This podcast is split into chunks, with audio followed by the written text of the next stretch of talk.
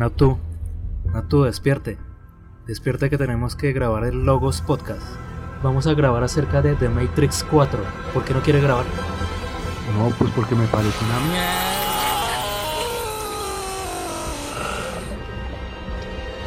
Bienvenidos, están escuchando el Logos Podcast.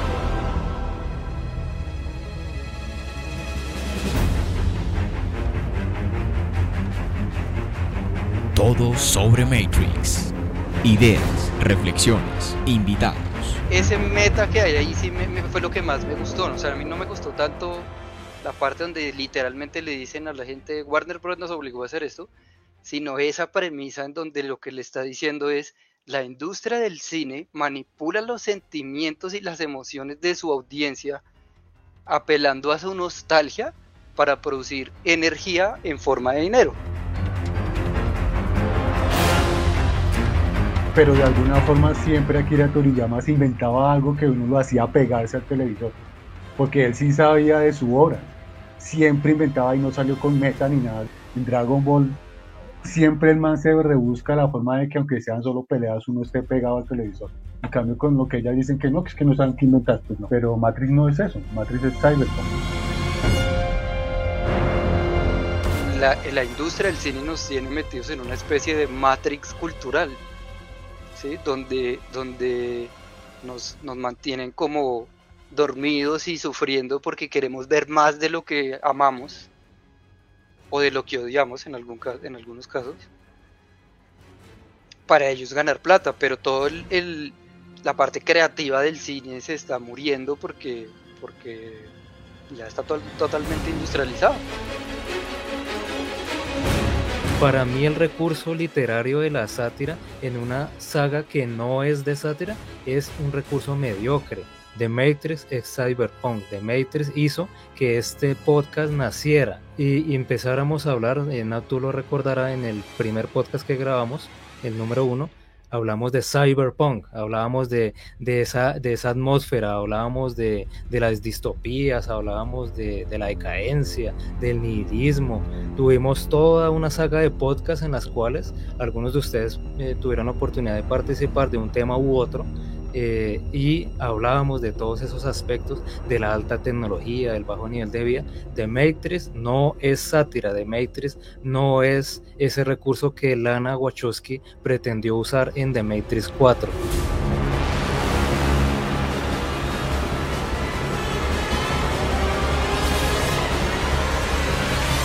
Logos Podcast, Cyberpunk, Pensamientos y Tecnología.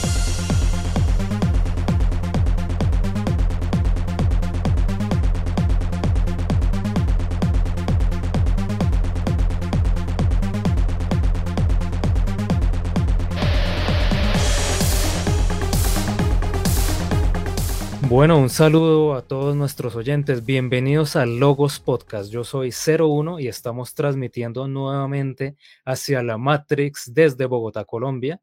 Y en esta oportunidad es para mí un sentimiento encontrado a conversar acerca de esta película, una de mis sagas favoritas de Matrix. En esta oportunidad, de Matrix 4, Matrix Resurrecciones, Matrix Resurrections. Entonces, el día de hoy vamos a conversar de todos esos aspectos de la tecnología, de la filosofía, de la propuesta, tanto cosas positivas, negativas, de cierta manera, pues tendremos acá en alguna, alguno de los aspectos probablemente un debate interesante, porque pues este, esta película ha causado controversia de cierta manera. El día de hoy entonces le voy a dar la bienvenida a Sarek. ¿Cómo se encuentra el día de hoy? Bienvenido. Muy bien, muchas gracias por recibirme aquí en el podcast de hoy. Bueno, muchas gracias como siempre por participar. Le doy la bienvenida a Descartes. ¿Cómo se encuentra el día de hoy? Eh, con mucho gusto de estar aquí. Gracias por recibirme en el podcast y con frío porque hace menos 18 afuera. Bueno, perfecto. Mucho frío. Le escuchaba un poco de ruido de fondo, pero no, no hay problema. Como siempre, en el Logos Podcast, Nat, tú, ¿cómo le ha ido? ¿Cómo se encuentra? Bienvenido. Muchas gracias por la invitación. Eh, como siempre, espero que a través de este debate los podescuchas disfruten y se identifiquen con algunas de nuestras opiniones, sea pues del, de la posición que sea. Listo, perfecto. Muchas gracias, Natu. Y Benrin, Bienvenido nuevamente a Logos Podcast. Bueno, ¿qué tal 01? ¿Qué tal todos? Contento de estar acá y aquí afilando mi katana porque hoy va a haber sangre acá. Como en, uno de los Animatrix, ¿no? Una katana, recordarán. El último vuelo de los Iris. Bueno, bienvenido, Benren. Entonces, la agenda del día de hoy vamos a iniciar conversando acerca de la tecnología. Entonces hay una propuesta interesante o si se quiere ver, dependiendo del gusto de cada uno, acerca de una simulación dentro de una simulación. Cuando salió Matrix 2, siempre se, bueno, cuando finalizó de Matrix 2 y cuando Neo atacó a las máquinas, a los sentinelas, con un poder ahí en su momento incomprensible. Entonces, claro, todo el mundo lo primero que se pensó era que existía otra capa de la simulación, recordemos esas películas tipo Cyberpunk, como nivel 13, en las cuales, pues, esa era la propuesta, ¿no? Una simulación dentro de otra simulación, dentro de otra simulación, ¿no? Muchos niveles en, en ese caso. Pero digamos que Matrix nunca fue por ese camino. Siempre trataron de Simplemente, si la primera parte era un despertar de una simulación, hasta ahí, digamos que llegaría. Y ese había sido como, como el objetivo. Entonces, bueno, conversemos. Sarek, ¿cómo le pareció esa propuesta de que hubieran resucitado al elegido y que lo hubieran puesto a trabajar otra vez como desarrollador de software para crear justamente The Matrix, como si fuera un videojuego. ¿Usted cómo le pareció, digamos, ese cambio tan extraño al principio dentro de este The Matrix 4?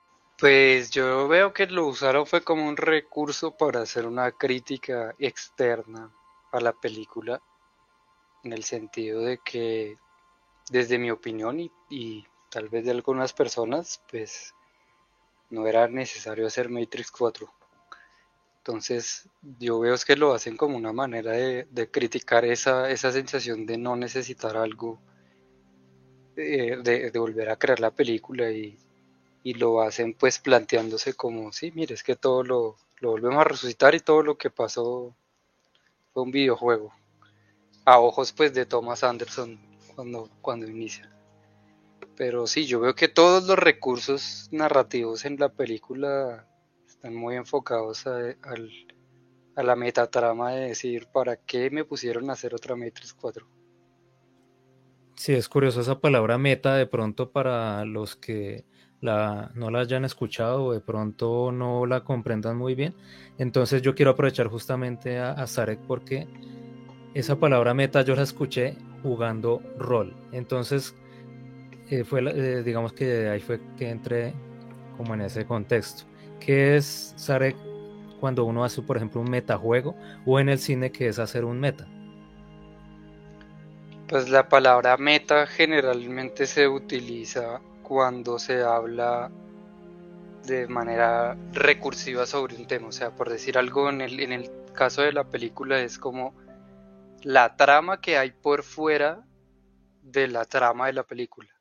Es decir, una trama que no, que no se enfoca solamente en, la narración interna, sino que claramente está discutiendo son cosas externas a, a la película.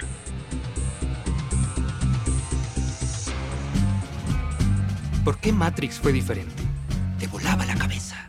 Exacto. Las personas quieren algo que los confunda, iluminando su espacio sináptico de dudas. Filosofía en ajustada ropa de piel. Sí, las ideas son lo sexy hoy. Obviamente, Matrix es sobre transpolítica. Criptofascismo. Es una metáfora de explotación capitalista.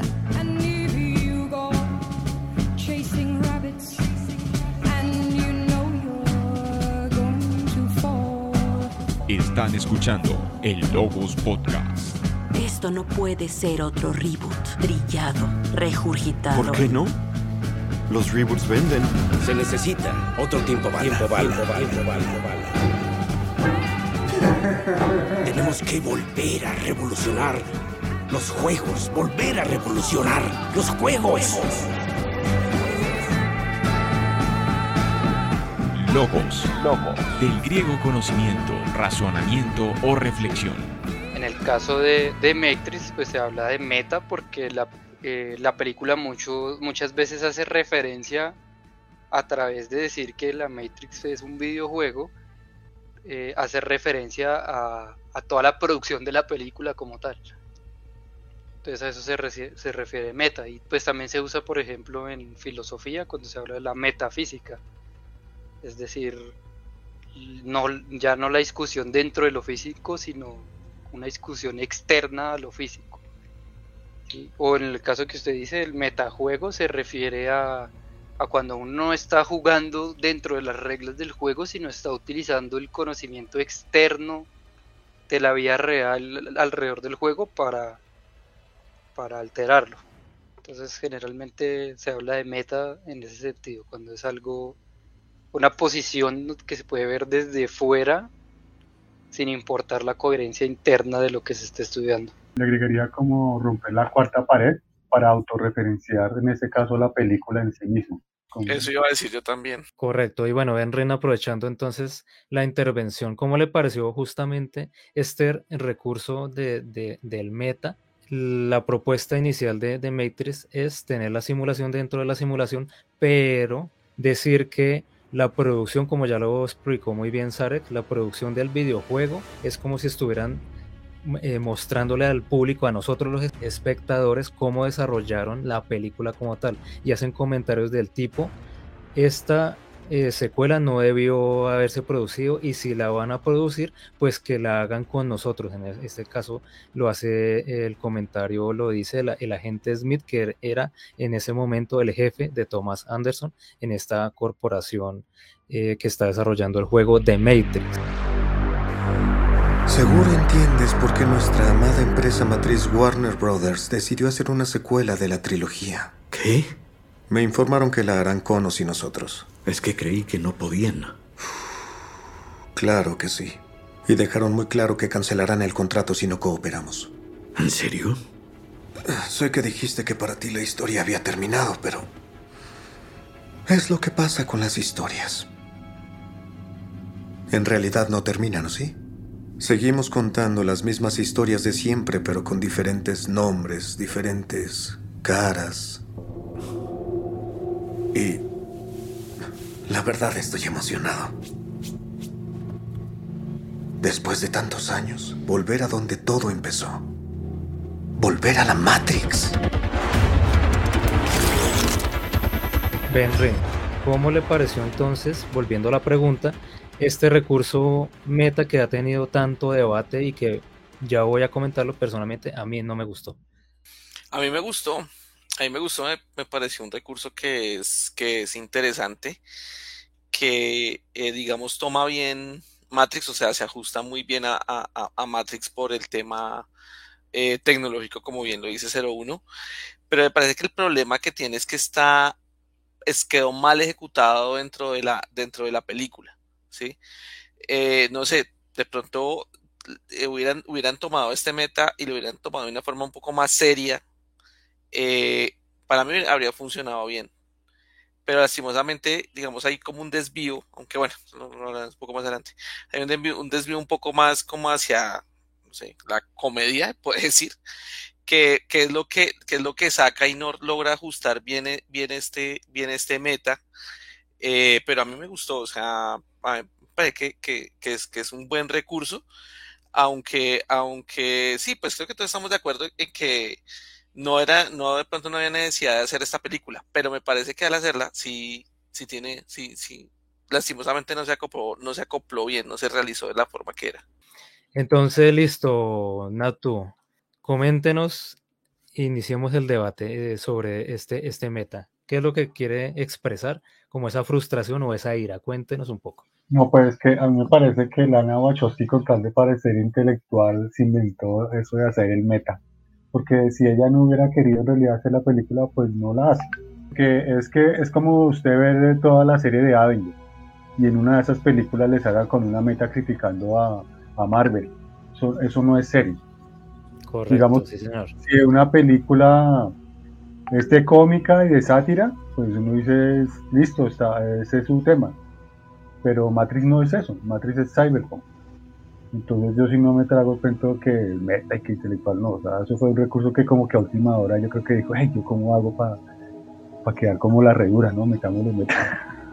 Cuando salimos del cine Natut Benrin recordarán que yo les decía de justamente cómo nos pareció y bueno, ah, mencionamos a Blade Runner 2049. En esa oportunidad el comentario lo hicimos porque eh, pues fue otro director, es una secuela, es una continuación, es casi como si se quiere ver como un reboot. Ya voy a explicar un poco más esos términos, pero entonces las cosas sí se pueden hacer bien. Yo sé que todo girará a la larga en torno a los gustos personales, a las experiencias personales, a, a la afinidad que uno tenga con ciertos géneros, eso siempre va a influir, ¿de acuerdo? Pero entonces, si Lana Wachowski no quería hacer no quería realizar la película como lo dice Nato, pues sencillamente hágase a un lado, háganos un favor y se hubiera hecho a un lado para que otro director, probablemente más capaz, lo hubiera hecho. Entonces, así como ocurrió con Blade Runner 2049, donde tenemos otro director, otras propuestas, de pronto un cameo de Harrison Ford estuvo bien, de pronto un cameo de, de Neo o de Trinity hubiera estado probablemente bien, pero pues no hagan, digamos, ese tipo de, situaciones en las cuales pues recurren a como a, estos eh, como estas formas de realizar las películas que no son acorde con lo que ya se viene trabajando en una trilogía previa. Y vuelvo y retomo las palabras que ustedes han dicho la sátira Memrin mencionó pues el toque cómico etcétera que no vienen con esta película como eh, ya lo dijo Natu muy acertadamente, The Matrix es cyberpunk, no es sátira. Entonces, de todas maneras, la sátira está muy dada como a la primera hora de la película. Ya después, digamos que tiene otro tono, ya entraremos un poco más en esa parte, pero empezar, digamos, de esa manera, pues siempre es un choque. Entonces, no sé, Natu, Benrin, si quieren complementar o debatir. Sí, Correcto. Yo también comparo con, con The Joker o sea, la película desde los trailers se veía que era una película más de drama, más psicológica y no de superhéroes. Entonces yo no me desilusiono, me pareció excelente esa película de Joker porque sí, eso, aunque no es de, superhéroes, pero uno ya va al cine sabiendo de qué va el tema. Diferente que hubiera salido ahí Batman y, superhéroes y poderes y tal, y, y uno va a verla y ve ese drama. Pues me dice, bueno, pues que, que pongas de serio, ¿qué me va a contar? No, desde el inicio se sabía que era un drama. Eso, digamos, todo tiene cabida. Si de pronto Matrix 4 lo hubieran, no sé, como anunciado que no, que es una sátira, no sé qué, listo, no la veré con otros ojos. Pero no, ellos usaron fue el nombre de, de una franquicia y lo, lo, lo violaron. Palabras mayores, Benrin. Refute, refute. Pues yo no, yo no considero que Lana haya querido dañar la película. ¿Violar la película? sí, algo Violar la franquicia. Violar la franquicia. No, yo creo que lo que pasa es que esta película es, es demasiado personal de Lana. Y eh, cuando, si uno veía los, los trailers, uno se daba cuenta que eh, el tema iba a ser diferente por, por los, los, las tonalidades de luces que tenía, o sea, porque las, digamos, las luces que se que tenía el tráiler eran era diferente, la vestimenta que es entendible que eh, a muchos no nos gustó, pero que la película iba a ser diferente, pues sí sabíamos que iba a ser diferente desde el tráiler. Y eh, la, el ejemplo del Joker es, es bueno, Nat, porque precisamente el Joker lo que nos intentó mostrar fue otra cosa, fue algo diferente. Claro, sabíamos que no era de superhéroes. Eh, el Joker, digamos que es, fue un buen cambio, a mí también me gustó mucho esa película, pero, pero, o sea, digamos que con Matrix también, que hubieran hecho lo mismo que ya se había venido haciendo en la trilogía original, pues no sé, personalmente no, no, no, no me habría gustado tampoco ir a ver lo mismo ¿sí? Aunque uno sabe, digamos, pues es Matrix, ¿sí? Y, no es otro nombre. Pero ir a ver lo mismo, pues tampoco era la idea, ¿sí? Obviamente, claro, hay un momento donde la sátira es tanta que lo saca uno de la película. Y eso lo, he leído en muchos análisis. Pero eh, creo que sí queríamos ver otra cosa. Sí, no sé si de pronto Nat quería volver a ver otra vez lo mismo. Aunque en, también ese día que vimos la película nos comentaba que, que para Nat no hubiera habido ni la segunda ni la tercera. Entonces, entonces, bueno, yo sí quería ver algo, algo diferente, aunque pues obviamente no, no esa sátira que mostraron, pero sí quería ver algo, algo diferente.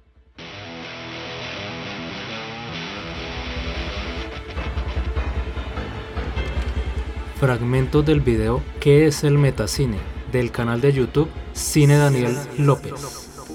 Una gran cantidad de metapelículas incluyen dentro de sus narrativas diálogos sobre las convenciones frecuentes que se encuentran en el cine, analizando clichés y arquetipos, a menudo a través del humor o la sátira. Un claro ejemplo de esto es la película de terror Scream de 1996, que nos cuenta la historia de un asesino en serie que se encuentra atormentando a los habitantes de Woodsboro, pero su principal interés será la adolescente Sidney Prescott, una chica que todavía no ha superado el trauma de la muerte de su madre. A pesar de ser una cinta de terror, en muchas de sus escenas escuchamos a sus personajes hablando sobre el cine de terror y los clichés que siempre se utilizan en esas películas. Una de las escenas más recordadas es cuando Randy, el personaje que está obsesionado con el cine de terror, les comienza a decir a sus amigos cuáles son las reglas esenciales para que un personaje sobreviva a una película de miedo. Todas las películas de Scream son consideradas dentro del metacine debido a que sus personajes tienen amplios conocimientos del séptimo arte y constantemente analizan las convenciones de un género en específico. Logos. Logos. Del griego conocimiento, razonamiento o reflexión.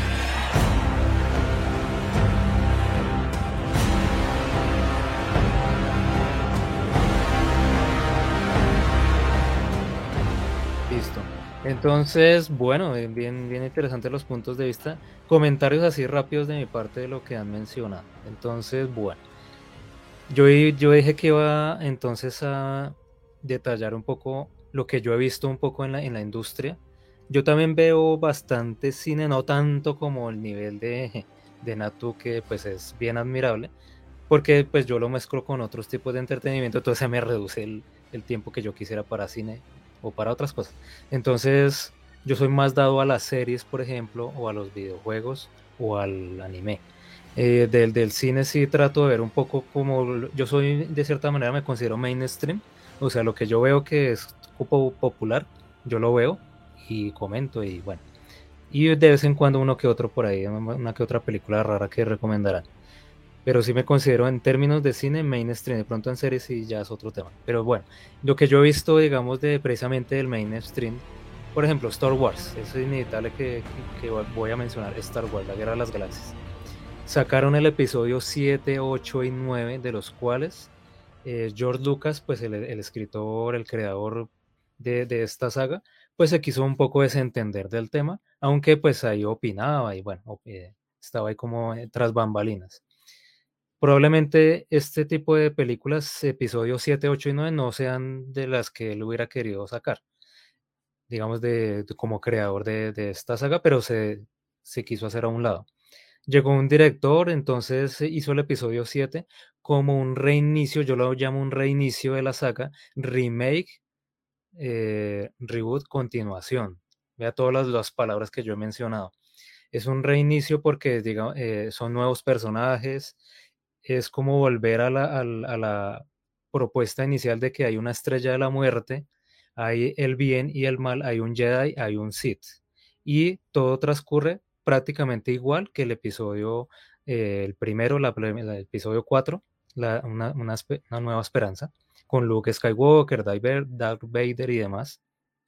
Entonces es volver a traer esa historia, es un reinicio, es un remake porque tenemos otra vez el bien y el mal, la estrella de la muerte, volvemos a lo mismo. Y es una continuación porque sigue después, como de, cronológicamente hablando, después de que ya se acabó el imperio. Y que ocurrió con los rebeldes cuando destruyeron, digamos, todo ese, todo ese imperio que era autoritario y toda esa parte donde ya cayó el emperador. muchos años después con unos nuevos actores y es una continuación. De Matrix 4 es una continuación porque es más o menos unos 20 años después. Tenemos los protagonistas más viejos, Neo y Trinity. Es un reboot porque tratan, digamos, de volver a traer como ese, ese despertar. Tenemos a Thomas Anderson bajo el, sistema y vuelve otra vez a despertar. Volvieron otra vez con esa misma idea. Pero es un remake porque es otro cuento. El, tema del meta, el tema de, que, de que ahora tenemos otro arquitecto. Bueno, es un remake todas esas palabras que podrán escuchar ahí de, en, esta industria del entretenimiento, también en los videojuegos se escucha ese tipo de palabras. Entonces, es curioso cómo tratan de hacer entonces de dinero y esas, yo sé, y, y Charek entonces me complementará de, una idea que estoy tomando que usted mencionó porque estas industrias siguen y siguen tratando de lucrarse con estas franquicias y entonces la, la directora Lana expresó a través de esta especie de sátira esa crítica a la industria de seguir haciendo plata e incluso trata de criticar, si se quiere, a los espectadores que siguen consumiendo lo mismo. Entonces, Sarek, hablando de esta crítica puntual, ya dejando un poco al lado el tema del meta, la crítica que nos hace ver eh, a nosotros los espectadores Lana Wachowski, la directora, ¿usted cómo la tomó? ¿Le pareció correcta? Si es verdad lo que quiere transmitir, si le pareció pertinente esta sátira, háblenos un poco de, esta, de esta crítica a la industria en general. Bueno, primero, digamos que quería comentar que pues yo entiendo la exposición de Natu y de, de los fans de que esperaban una cosa diferente por el, digamos la temática cyberpunk de la saga pero yo a veces me pregunto hasta qué punto nosotros los, los espectadores somos dueños de una historia, ¿no? Y no el autor, ¿no? O sea, ¿por qué queremos que el autor cuente algo y no lo que el autor quiere, que quiere contar? Como en Juego de Tronos, ¿no? Usted recordará esas, esos debates, esas... Sí, sí, sí, esos, claro. Esos apasionamientos. Ahora, uno, uno puede no gustarle la nueva, el nuevo planteamiento, obviamente, pero llegar a decir que violaron la película y la saga, pues, o sea, es como si usted creyera que la saga es suya y pues, eh, digamos que uno como espectador la hace suya en, en, el sentido de que uno la interpreta y uno la, la acopla a su manera de pensar y, y, a su experiencia de vida. Pero visto desde, desde ahí sí que desde un punto meta, o sea, de un punto externo, pues es lo que el autor quiso contar, ¿no? Pues si ya uno no le gustó, pues es diferente. Pero, ¿por qué menciono eso? No solo por lo que dijo Natut, sino porque yo veo que la película, más allá de las cosas directas que dicen en los primeros 20 minutos, toda la premisa de la película es una crítica a la audiencia y a la industria. Porque la película bien dice que el propósito de revivir a Neo y a Trinity, y no solo a Neo, es porque el, terapeuta o el analista, como lo dicen en inglés, eh, se dio cuenta que, la mejor manera de producir energía era manipulando las emociones de Neo y de Trinity.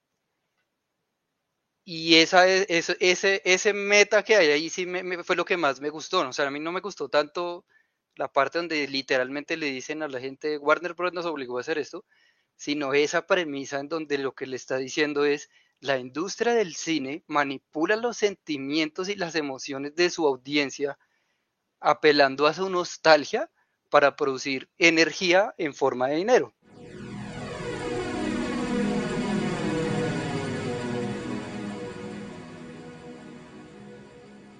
Mi predecesor amaba la precisión. Su Matrix estaba llena de datos inútiles y ecuaciones. Odiaba la mente humana. Nunca se molestó en entender que no les importaba la realidad. La clave es la ficción. El único mundo que importa es el que está aquí. Y los humanos creen en cosas tan locas. ¿Por qué?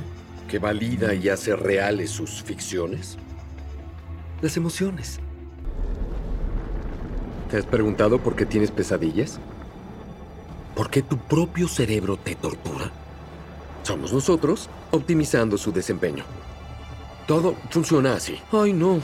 Tengo que parar esa bala. Si tan solo pudiera moverme más rápido.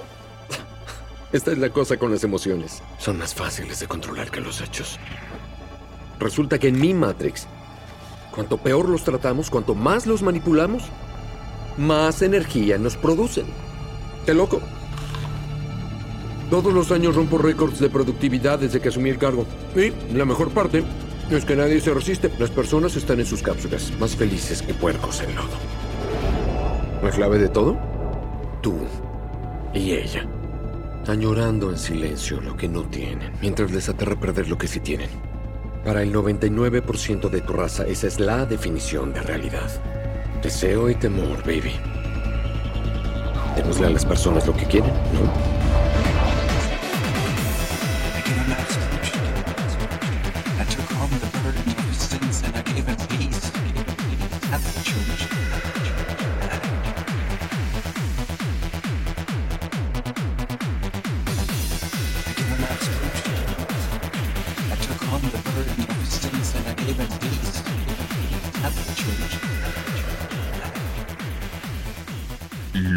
Podcast, Cyberpunk, Pensamientos y Tecnología. Y esa es la verdadera meta y la verdad, el, digamos, la verdadera sutileza de la película.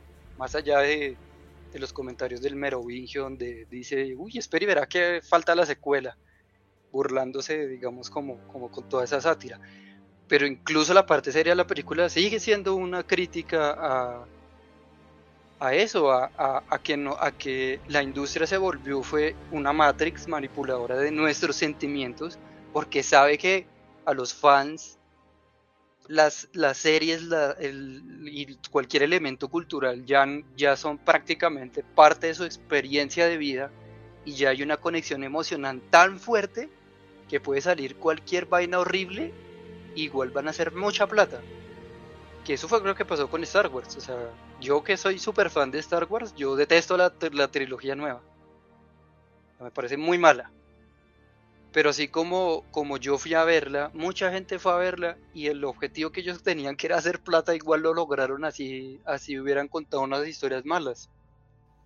y eso es lo mismo que, que, plantea Matrix, esta nueva Matrix en su núcleo. Es decir, ya, ya no es obtener energía del humano instrumentalizando su experiencia de vida eh, de manera virtual como en la primera Matrix, sino que plantea es que, con la resurrección de los iconos que tenemos los espectadores, la, industria del cine nos tiene metidos en una especie de matrix cultural, ¿sí? donde, donde nos, nos mantienen como dormidos y sufriendo porque queremos ver más de lo que amamos o de lo que odiamos en, algún, en algunos casos para ellos ganar plata, pero todo el, la parte creativa del cine se está muriendo porque, porque ya está totalmente industrializado.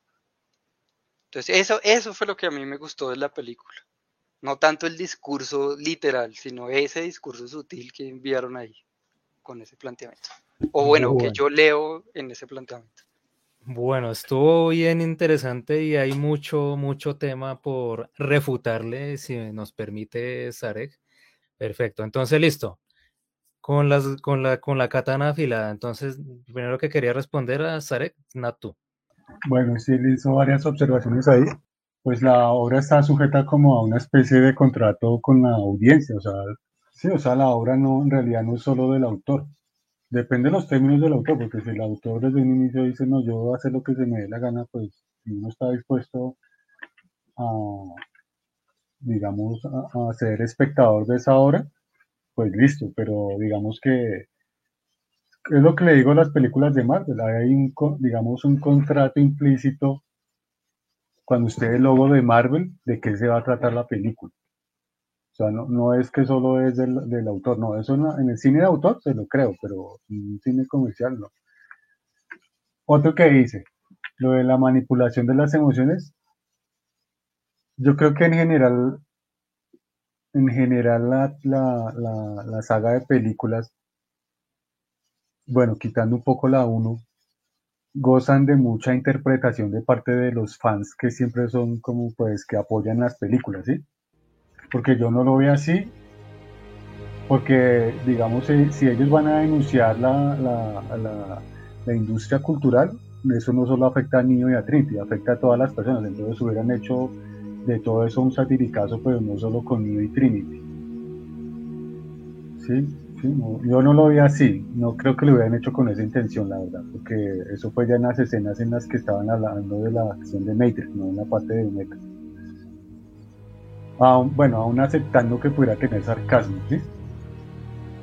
Bueno, lo que hablan de la creatividad, porque en el meta sí hablan que no, que es que ellos que más inventan. Eso para mí lo que denota es que ellos no, saben de qué se trata Matrix, o sea, casi que lo puedo decir de verdad sin exagerar, como que ellos viendo la, las dos películas siguientes y esta, para mí, casi que yo digo que ellos, eh, eh, las hermanas no saben de qué se trata Matrix. No es porque, no creo tanto que sea por mi forma de interpretar, sino, sino, sino que es que en Matrix uno se ve muchas cosas que las otras no vuelven a tocar. Entonces, ya con esta, yo definitivamente digo que ellos no saben qué es, qué es Matrix, porque además si lo supieran, hay mil ideas. Y de hecho, hablando, hablando por privado con, con Sarek, salió con una idea de, de, un dispositivo electrónico en la cabeza de Neo que me pareció genial, porque eso hubiera justificado bien la, la escena de cuando detiene las máquinas. Hasta hubiera justificado una liberación de los robots de Sion, que hubiera llegado Neo y con ese dispositivo hubiera detenido todas esas, todos esos sentinelas. Entonces, y eso viene de los fans, no viene de la, de la creadora. Entonces, para mí eso denota que, que si se están quejando de que no saben qué más inventar es porque ellas no crearon eso. Es como un poco Dragon Ball. Dragon Ball yo cada que veía una saga decía, no, pero esta saga va a estar aburrida porque la misma vaina. Efectivamente era algo del mismo estilo de peleas y tal, pues porque eso es el anime, pero de alguna forma siempre Akira Toriyama se inventaba algo que uno lo hacía pegarse al televisor, porque él sí sabía de su obra. Siempre inventaba y no salió con meta ni nada, sino cuando llegó eh, Freezer, después cuando llegó Cell y así, cada saga era como, a pesar de que yo dentro de mí cuando era niño decía no, pero porque eso me pasó con, hablando de mi infancia con Caballeros del Zodiaco, ese sí me aburrió porque era cada rato lo mismo, lo mismo, pero no, en Dragon Ball siempre el man se rebusca la forma de que aunque sean solo peleas uno esté pegado al televisor, porque él conoce su hora. En cambio con lo que ellas dicen que no, que es que no saben qué inventar, pues no, no me convence. Sí, sí, sí, totalmente de acuerdo. Ben Rin. Pues yo como lo veo, ellos tenían, ellos tienen dos opciones. Una, una opción era simplemente hacer una película más, como usted, como bien dice Nat, eh, hay mil ideas. Entonces, simplemente podrían haber hecho una película más, eh, no sé, haber sacado cualquier argumento más de Matrix, hubieran hecho la película y ya sale. Y bien, ganan dinero, todos contentos y todos felices, hasta los fans.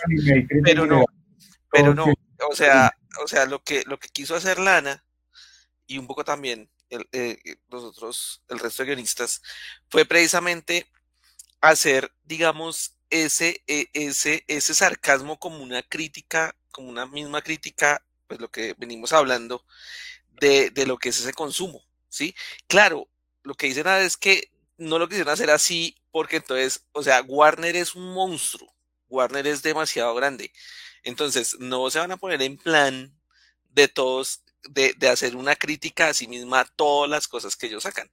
Entonces, lo hace Matrix, puede que lo haga muy bien, pero lo hace. Y, eso para mí es algo muy bueno, esa, esa, digamos, esa capacidad de crítica me parece que está bien. Y, digamos, claro, en eh, lo que pasó en, en digamos, la, con Matrix 1 está esa crítica a la sociedad de, su momento, que estuvo muy bien, pero eh, también tiene un desgaste y también esta es la crítica vista, pero desde el otro lado. Y esa parte de Lara, como bien lo decía hace un rato Sarek, a mí me gustó harto.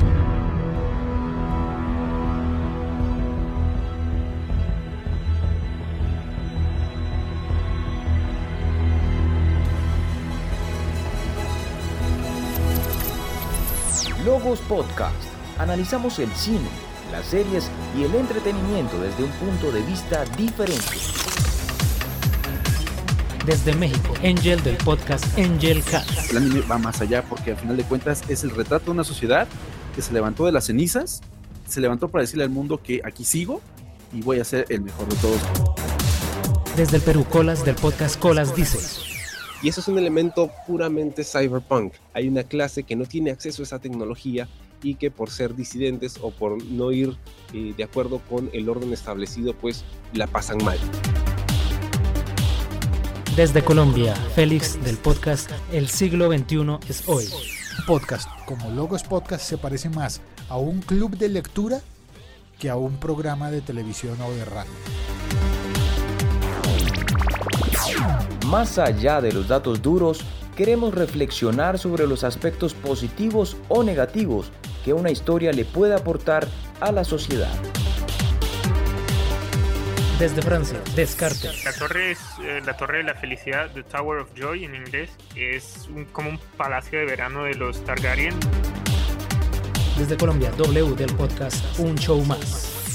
Por fortuna este modelo social es fuerte. Pueden salir 10 Julian Assange, pueden salir muchos anónimos, el sistema aguanta, o sea, y eso es muy bueno. Yo casi que defiendo al sistema. Desde Colombia, Cyborg de Cyborg Corp. Es un tiempo donde nosotros mismos cedemos nuestra libertad voluntariamente. Desde Colombia, Fernando Plested de Astarte Cultura. Una de las mejores experiencias que yo he tenido con el Cyberpunk es el haber jugado y dirigido un juego de esta temática llamado Shadowrun. Desde España, Alan Neal de Wasted Metaphor. Y quiero agradecer a Logos Podcast por haberme invitado. Síguenos en Twitter como arroba Logos Podcast, en iTunes, iBox, Facebook y YouTube como Logos Podcast. Logos Podcast, Cyberpunk, pensamientos y tecnología. Que Bueno. hay- Yo quiero agregar una cosa y es que ellas no están oprimidas por ninguna industria, porque ellas hicieron esa película y los productores de Warner la ven antes de que se estrene. O sea, los mismos productores de Warner estuvieron de acuerdo en que saliera. Entonces, que digamos que no, que la critican, no, Matrix los- las apoyó, eh, Warner las apoyó en eso. Y la idea de la Sí, meta, o sea, no, no digo, no digo que no las haya apoyado. Digo es que no se fueron por un camino tan fácil, sino No, que camino- algo un poco camino- diferente. claro, el camino re fácil es ese, porque es que hablar, Sí, eso iba a decir. no, eso iba a decir. no, este es no, el no me camino más fácil. parece, no me parece menos camino fácil trabajado. Es el camino historias. menos trabajado. Ah, bueno, no, no, no, pero bueno, hay, hay- hay- hay que Claro. diferenciar una cosa, hay que diferen- diferenciar una cosa. Sí, puede que sí sea menos trabajado, porque, porque puede ser que lo- en efecto, los efectos especiales son mucho más simples con respecto a la 1 y, o sea, a la, trilogía, original. Entonces, esa parte técnica sí estuvo mucho más simple y menos trabajado, estamos de acuerdo. Yo me refiero es a la historia en general. Pero la historia en general a mí me parece que no está nada trabajado. O sea, no. Solo hicieron como por la noche cuando uno está en la universidad y toca hacer trabajo por la noche. Vean que cuando, cuando bueno, la primera, la, primera vez que yo me vi la, la película, bueno, después la repetimos con Ben Rini con eh, 2. Después de verla dos veces, ya, ya la he visto una tercera. La tercera fue para sacar fragmentos aquí de- del podcast en edición futura. Entonces, bueno, yo me repetí Matrix 2 y algo de, de- de- la 3, pero como para quitarme ese mal sabor que me dejó un poco de Matrix 4 Resurrection.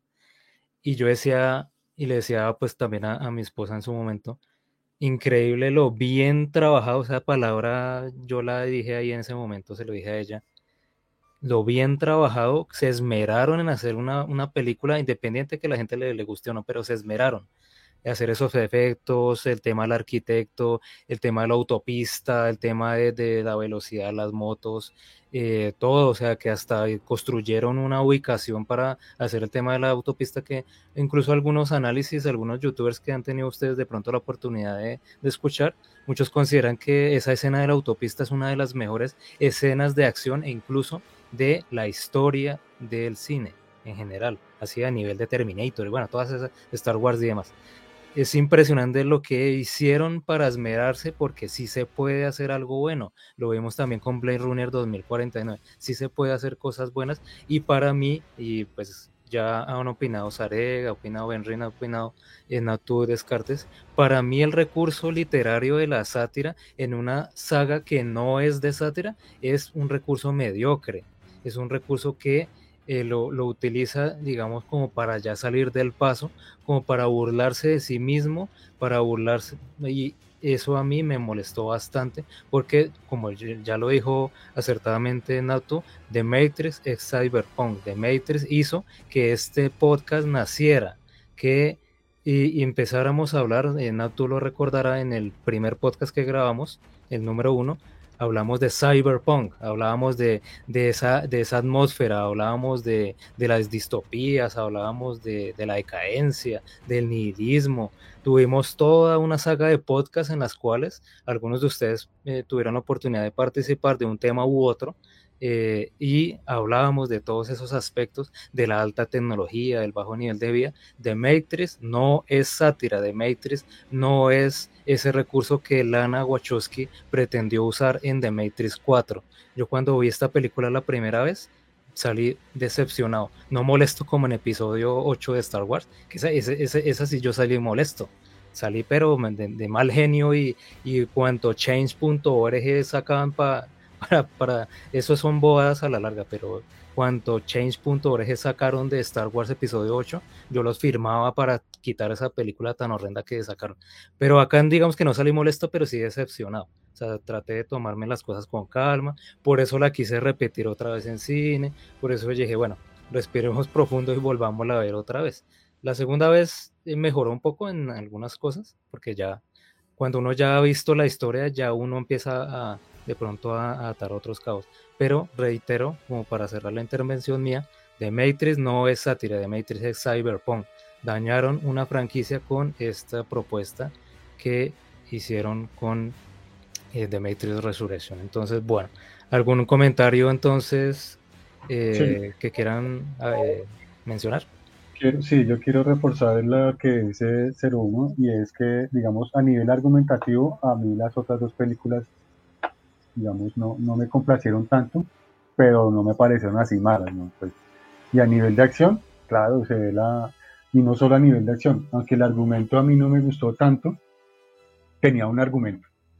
Lo que dice 01 es cierto, se nota el trabajo, se esmeraron, porque hay un argumento intrincado ahí, hay un argumento, digamos, en mi caso personal, por más que no me haya gustado o haya estado de acuerdo, sí hay un argumento elaborado ahí del arquitecto y de Sion y, todo eso. Entonces, claro, mientras que en esta no hubo trabajo, el seguidor lo hicieron por ahí borrachas en un bar. y lo último que quiero es eh, de pronto la idea de que usar un meta para hacer una crítica de la industria cinematográfica puede ser una idea novedosa para ciertos espectadores, pero pues yo la he visto en otras películas ya, de pronto por eso no me tramé tanto. De pronto si no hubiera conocido esa idea, digo, ay sí, que no es sátira, pero bueno, pero está, no, yo ya la he visto en otros lados bien trabajada y no, no es el espacio, no es el espacio. Listo, pues, pues digamos que a mí, a mí, a mí me gustó ese planteamiento, no porque me hubiera parecido que era un súper buen recurso o que, o que era súper interesante y demás, sino porque lo que pasa es que para mí Matrix 4 no debería haber existido nunca.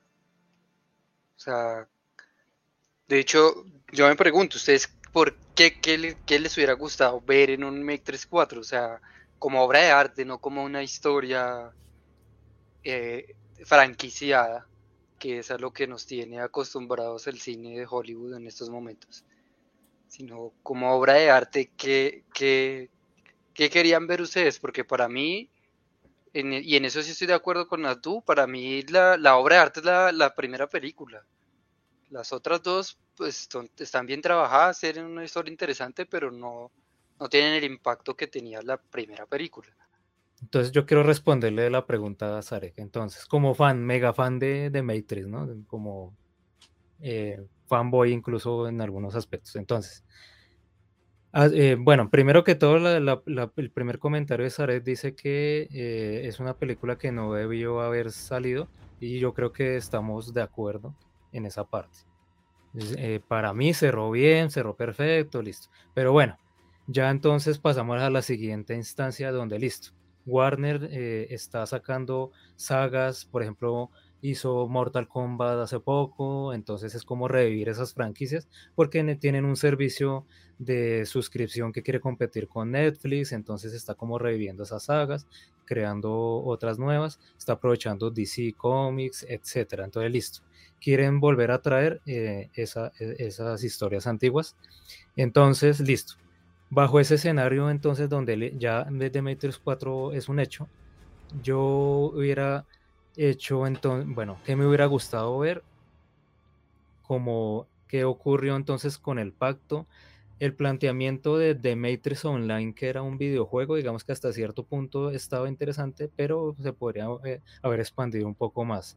The Matrix Online, para los que de pronto no lo conocieron, es un videojuego que ya no existe actualmente, en el cual mostraban una guerra entre los eh, humanos, digamos los, los sionistas, liderados por el, eh, recordarán el Animatrix de, de Kit, en este momento se me escapará el nombre del personaje como tal, pero lideraba, lideraba eh, esa, esa, esa facción.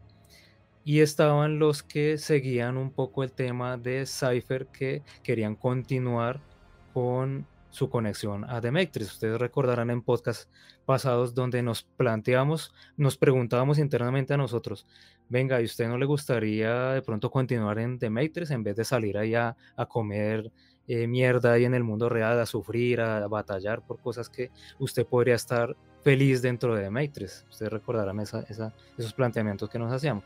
Entonces los cypheristas, los que seguían la corriente de Cypher de la primera película, quieren continuar en The Matrix. Y había una tercera facción que eran las máquinas que no estaban de acuerdo con eh, la, la, paz.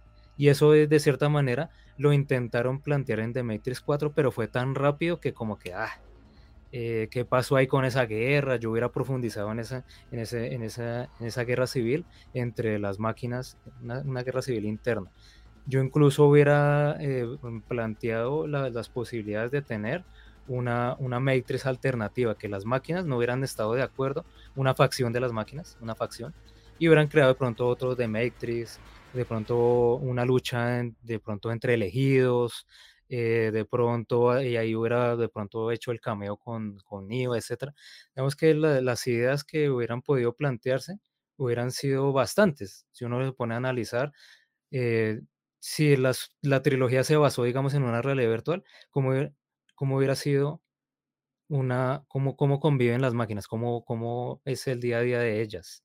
Eso no lo mostraron. Ahí se podía haber planteado una historia en torno a, a esos conflictos, pero de las máquinas.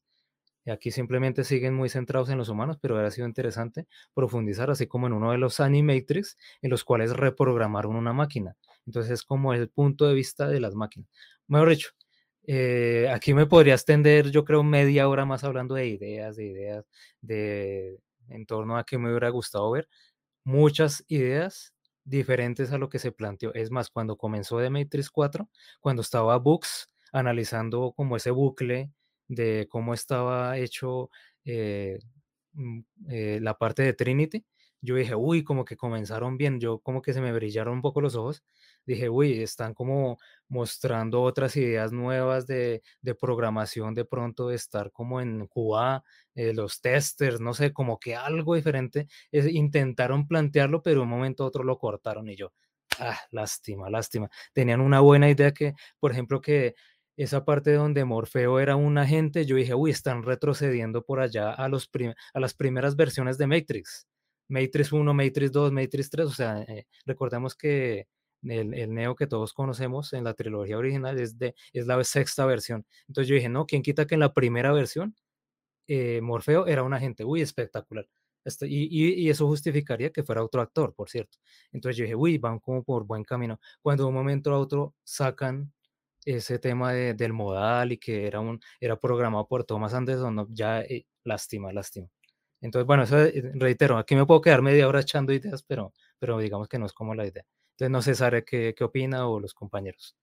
Pues ese, ese ejercicio que usted hace ahí es justamente lo que la película pretende criticar, y es que nosotros como audiencia y las compañías productoras de cine lo saben, nosotros estamos enamorados de una historia, de un contexto, de un, de un universo, porque son universos, y a veces estamos tan apegados a eso que, que cuando llega una idea original ya ni la oportunidad les dan las empresas de producción de cine.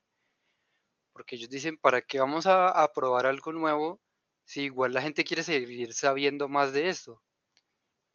Y eso, eso, eso fue lo que yo percibí que Lana quiso transmitir con la película. Eh, y por eso, por eso ella la hizo así, porque dijo, pues es que yo no tengo por qué hacer una Matrix 4.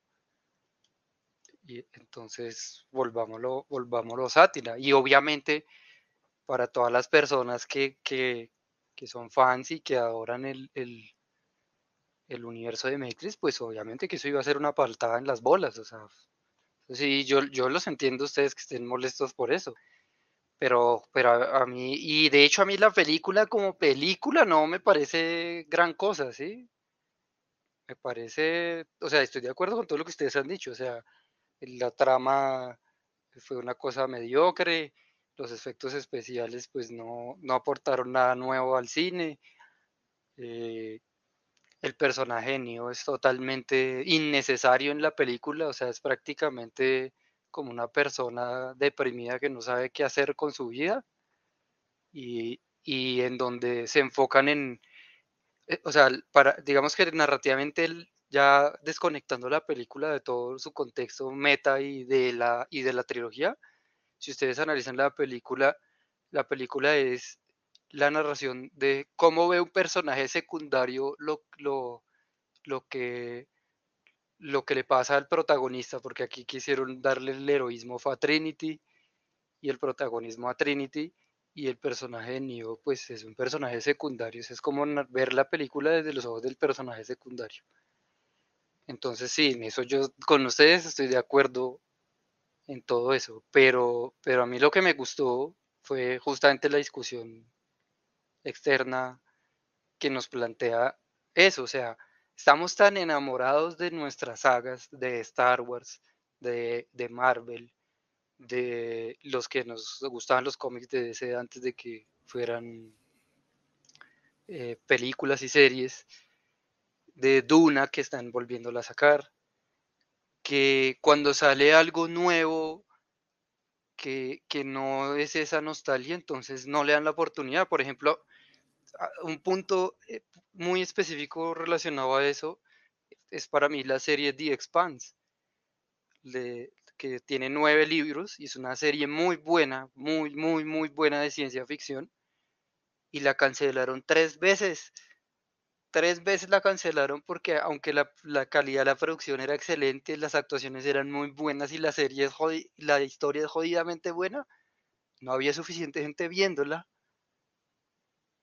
entonces eso es lo que quiere criticar la película, es decir, preferimos querer saber más de lo, de lo que tenemos conexión emocional, lo que nos da la nostalgia, lo que ya, lo que ya conocemos, que cuando llega algo nuevo, pues lo dejamos pasar y no le damos la oportunidad a, a la creatividad humana de, de, avanzar.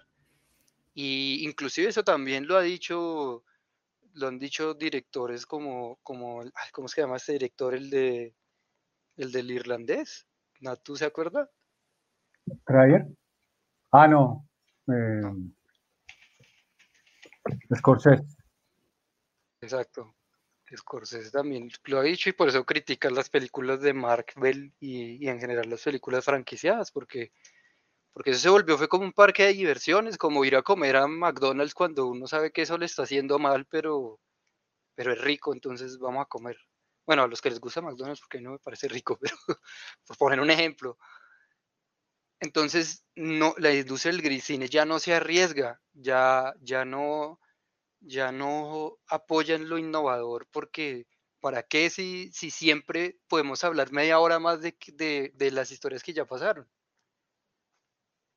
Y eso fue lo que me gustó de la película. Pero la película eh, como película, pues, pues es mala, la verdad. bueno, bueno. Eh, venga, Charek, una pregunta rápida. eh, Yo sé que compañeros quieren opinar, pero entonces usted dice que los fans no nos podemos como apropiar de, de la saga. Yo le pregunto, Sarek, ¿usted le hubiera gustado cambiar la última temporada de Juego de Tronos, la octava? Claro, ¿O si la, pudiera, o la sí, dejaría pero, o como sea, está? yo lo, si yo pudiera cambiarlo, lo cambiaría, pero yo sé que yo no soy el dueño de eso, entonces, pues no puedo, o sea, si no hay me, un- no me puedo sentir mal por algo que ni siquiera me pertenece, ¿sí me ¿Sabe qué es lo que de pronto ofende? Que no es que sea algo innovador, o sea, yo interpreto de una vez, es un trabajo mediocre, eso es lo que a mí me ofende, porque la gente está pagando por eso, o sea, es que ni, ni, ni Sí, comercial. claro. Tal cual. Es que la película quiere justamente resaltar eso, y es que, y es que Hollywood prefiere la mediocridad a producir cosas nuevas de calidad. Eso sí ha sido, no, y, y- y en cierto modo eso es un insulto a nosotros como espectadores. Sí, no, es, nada, como, es es que, como creer que solo nos puede gustar eso y, y ya. es que, es que si nos ponemos a pensar en lo que estamos pagando por lo que estamos viendo, pues no acabamos nunca. No, y yo como tal no estoy en contra del cine comercial, admito que tuve mi época, mi época así de mamerto, entonces, ay, no, es que lo admito. Pero no, o sea, el cine comercial tiene muy buenas películas. ¿Qué es mamerto, Natu? ¿Qué es mamerto? ¿Qué es una persona mamerta? Cuéntenos. Es que yo veo lo mejor y tal. época de joven. Bueno, quiero, quiero, intelectual, como para ponerlo en un término menos local, para los que me- nos escuchen que no sean de aquí de Colombia. quiero, quiero escuchar a Descartes que pues se, se nos desconectó y volvió a ingresar. Entonces, Descartes. Pues cre- creo que es eh, eh, a la mitad de la película, más o menos, cuando va Neo a tomarse por segunda vez eh, el, eh, la eh, píldora eh, roja, que dicen que no, no hay nada que conforte la nostalgia como eh, lo familiar. Y yo, yo creo que pues con esa frase se está eh, dirigiendo a nosotros, la, directora, al público, y pues es verdad, es muy reconfortante, pero como lo, lo decía usted eh, anteriormente, pues también habría sido eh, interesante ver cosas diferentes, ver una, pues dejar los muertos a los dos personajes principales y expandir en el universo. Habría sido una cosa interesante. Y otra, otro punto sería que no- nosotros pues también somos culpables, ¿no? De seguir financiando esto, de seguir yendo. Hay un momento que toca, toca elegir. Entonces, pues yo, yo, no puedo decirles a nadie decidir por ellos, pero hay un momento que toca, to- toca decir si se paga y si se sigue o si se va uno mirando cosas más raras, raras y más difíciles de encontrar. De acuerdo, de acuerdo. Voy a hacer un comentario que probablemente voy a, refutar un poco lo que dice Sarek en probablemente algo de Natu y de Descartes. Entonces, mi comentario es el siguiente. Ustedes dicen que estamos en un cine comercial, ¿sí o no? Un cine comercial. Y entonces, si yo soy Warner y quiero seguir sacando The Matrix 4, The Matrix 5 y The Matrix 6, yo no hubiera probado esta, esta película de Matrix 4 como salió. Yo no sé qué pasó, no sé, Natu o compañeros Benrin que, que quiera opinar de esto que estoy afirmando. ¿Por qué dejaron que, saliera esta película? Incluso lo vemos en la taquilla, que no salió con las expectativas como se esperaría de, un- una, de una productora tan grande como Warner, porque no tuvo el éxito en taquilla, no le fue bien, en el streaming más o menos, pero no es el éxito comercial que uno esperaría, como lo están diciendo ustedes que nos están criticando, que es que estamos pagando por esto, pero no re- recibió la aceptación y no es así tan exitosa como uno hubiera esperado, e incluso hasta el punto en el cual se está dudando de hacer Matrix 5. Entonces ahí los estaría contradiciendo a ustedes. ¿Qué opinan, compañeros? Es que justamente es lo que yo les decía hace un rato. Pues yo les decía que, que, que Warner de algún modo se fue por el lado un poco más difícil, ¿sí? Porque pues hay, hay mil ideas, hubieran podido sacar una Matrix más o sea, más para los fans, ¿sí?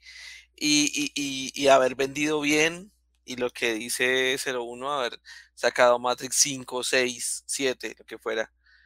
Pero digamos con esta, con esta autocrítica, esta sátira, también ellos sabían de algún modo que están arriesgando a no sacar más. Y de hecho es, es probable que no saquen más porque, porque los han criticado muchísimo, o sea, la crítica ha sido muy fuerte, no han vendido lo que esperaban. Entonces, eso es lo que, lo que les, les comentaba hace un rato. Y, y, sí, pues ya quedó, o sea, en este momento ya es muy difícil eh, saber eh, cuál, cuál irá a ser el futuro de, de Matrix. Sí, eh, yo quiero opinar y, digamos, no, bueno, soy cinéfilo, no tanto como quisiera, pero digamos, algo que yo he aprendido con los años es que los ejecutivos de esas grandes productoras no saben decir. O sea, ellos solo saben es de cuánto puede una película rendirle a ellos. ¿Sí? Entonces, no, para mí ellos no se arriesgaron. Para ellos fue simplemente Lana hizo tres películas que, pues que recaudaron mucha plata, vamos a confiar en ella, porque seguramente si ella la sigue dirigiendo nos va a seguir dando más plata. Esos productores no saben en realidad, por muchas historias, por mucho, podría citar como muchas historias de muchos directores que los han rechazado y los han rechazado porque son ideas innovadoras. Y para mí esos productores no vieron una idea innovadora y simplemente su lógica es, Lana nos hizo mucha plata, nos la va a seguir haciendo, punto. Sí, yo estoy de acuerdo ahí. Y, y mire que eso no es un tema solo del cine, sino, sino es un tema de, también de, de otros medios como, como en las publicaciones, como, yo no sé si ustedes vieron que el año pasado hubo un, un, un escándalo allí en unos premios de literatura porque habían premiado a una autora mujer y cuando fueron a recibir el premio resultó que eran dos hombres escribiendo bajo un seudónimo de mujer. ¿Cuándo, ¿Cuándo fue eso? Eso fue el año pasado, y ya le digo en qué, en qué premio, eso fue en los premios Planeta en España. Premiaron, ya le digo, a quién, porque es que yo soy re malo para acordarme los nombres. Vea pues, no, Bueno. cuando incluso en el pasado era al contrario, Carmen ¿no? Mola, que Carmen Mola, serán tres hombres, no dos, perdón. Carmen Mola se llama la autora. Y ahí pasó una cosa muy chistosa porque imagínese que esta señora Carmen Mola inclusive estaba, estaba dentro de los índices de, de, feministas extremas como, como literatura feminista y la recomendaban y todo. Y el año pasado los premiaron y resultó que eran tres hombres escribiendo como, como mujer. Y otro autor también contó su historia de que, que él empezó a mandar, o sea, que él, él mandaba sus manuscritos y na- ninguna editorial se los publicaba. Y que un día por, por desesperación dijo, voy a coger la foto de la primera mujer que encuentre en internet y, y, y le- se le inventó un nombre y se inventó que era una, que era una estudiante de 22 años y mandó y apenas mandó eso a la misma editorial que ya le había rechazado, se lo aceptaron. Y ya antes de, de, de, de de empezar a, a- a contratar y a producir el libro, pues él sí habló con ellos y les dijo como que pues honestamente yo no, yo no soy ninguna niña de 22 años, sino un hombre de 50, pero fue la única forma de que pusieran cuidado. Sí, Y así por, yo creo que eso mismo les pasó aquí, o sea, es como, primero que todo, yo no me quiero ni imaginar el problema que armarían esa vocal minoría de internet donde dijeran que no van a dejar hacer a Lana la película, mínimo los tachan de transfóbicos, mínimo, a Warner, así eso no sea verdad. Entonces yo creo que algo parecido les debió haber sucedido, les debió haber sucedido eso y, y pues sí, ¿para qué tomar el riesgo con otro director si ya, si ya ella había hecho un muy buen trabajo en las anteriores películas? Entonces yo creo que confiaron ahí. Y Sí, es que ese es el punto que, que se critica justamente, que prefieren, o sea, las grandes empresas prefieren tomar algo que ya existe y van a la fija y no darle la oportunidad a cosas nuevas, así esas cosas nuevas les puedan, les puedan representar mucha plata, ¿sí? Sí, de acuerdo. De acuerdo. Eh, Sí, eso, eso es cierto. Y es que esas productoras tienen unas líneas de negocio bien estudiadas desde el punto de vista del marketing. Y ahorita, Venga, yo, venga, yo para- les pregunto, yo les pregunto, venga, Natu, qué pena lo interrumpo. Eh, ¿qué tan culpables entonces, como para ir eh, concretando esto que estamos hablando, qué tan culpables somos entonces los espectadores de que si sale una idea nueva y no vamos a verla porque precisamente no tiene ese bombo mainstream, como no tiene ese bombo la publicidad, el marketing, entonces no vamos al cine a verla, por lo tanto no la apoyamos, por lo tanto las industrias que la están produciendo sienten que no reciben los recursos que ellos esperan, por lo tanto no van a seguir produciendo más ideas innovadoras. Eh, entonces, perdona y lo interrumpí, pero es como para que si no se me, se me escapaba la pregunta, Natu. Entonces, continúe y si quiere de pronto responderme ahí la, la pregunta también. ¿Somos culpables, Natu? ¿Nosotros? No, yo no lo llamaría culpable. Yo sí, digamos, en una época me planteé por qué la gente se conforma con ciertas películas. Yo sí me lo planteé, pero En su época de mamerto, dice, ¿no? como por qué, por qué, pucha, por qué ven esas películas y hay tantas cosas por ver. Pero no, eso digamos que no es culpa, o sea, la gente es lo que es, o sea, de pronto, no sé, o sea, es una industria y la industria se, simplemente vende lo que la gente le gusta. Y de hecho hay casos en el cinearte donde la gente, los directores o los guionistas se pegan unas quebradas porque las películas son de culto pero no venden. Entonces, no creo que no es culpa de nadie, o sea, así es el mundo, así son las cosas. Pues Esa es yo creo que sí, no, no hay culpa porque digamos que la culpa es un concepto como de, de algo que merece un castigo, ¿no? No hay culpable, Charet, pero Zaret, pero nos están echando, Lana Wachowski nos está echando la culpa a nosotros Pero, también con pero yo que creo que sí somos, 4. no como individuos, pero como sociedad sí somos responsables de, de lo que pasa. O sea, digamos que, que nosotros a diferencia de, de, de otras especies vivientes, tenemos la capacidad de moldear nuestra sociedad, de transformarla, ¿sí? Un, un león no puede transformar su sociedad porque no tiene la, la complejidad de nuestra sociedad.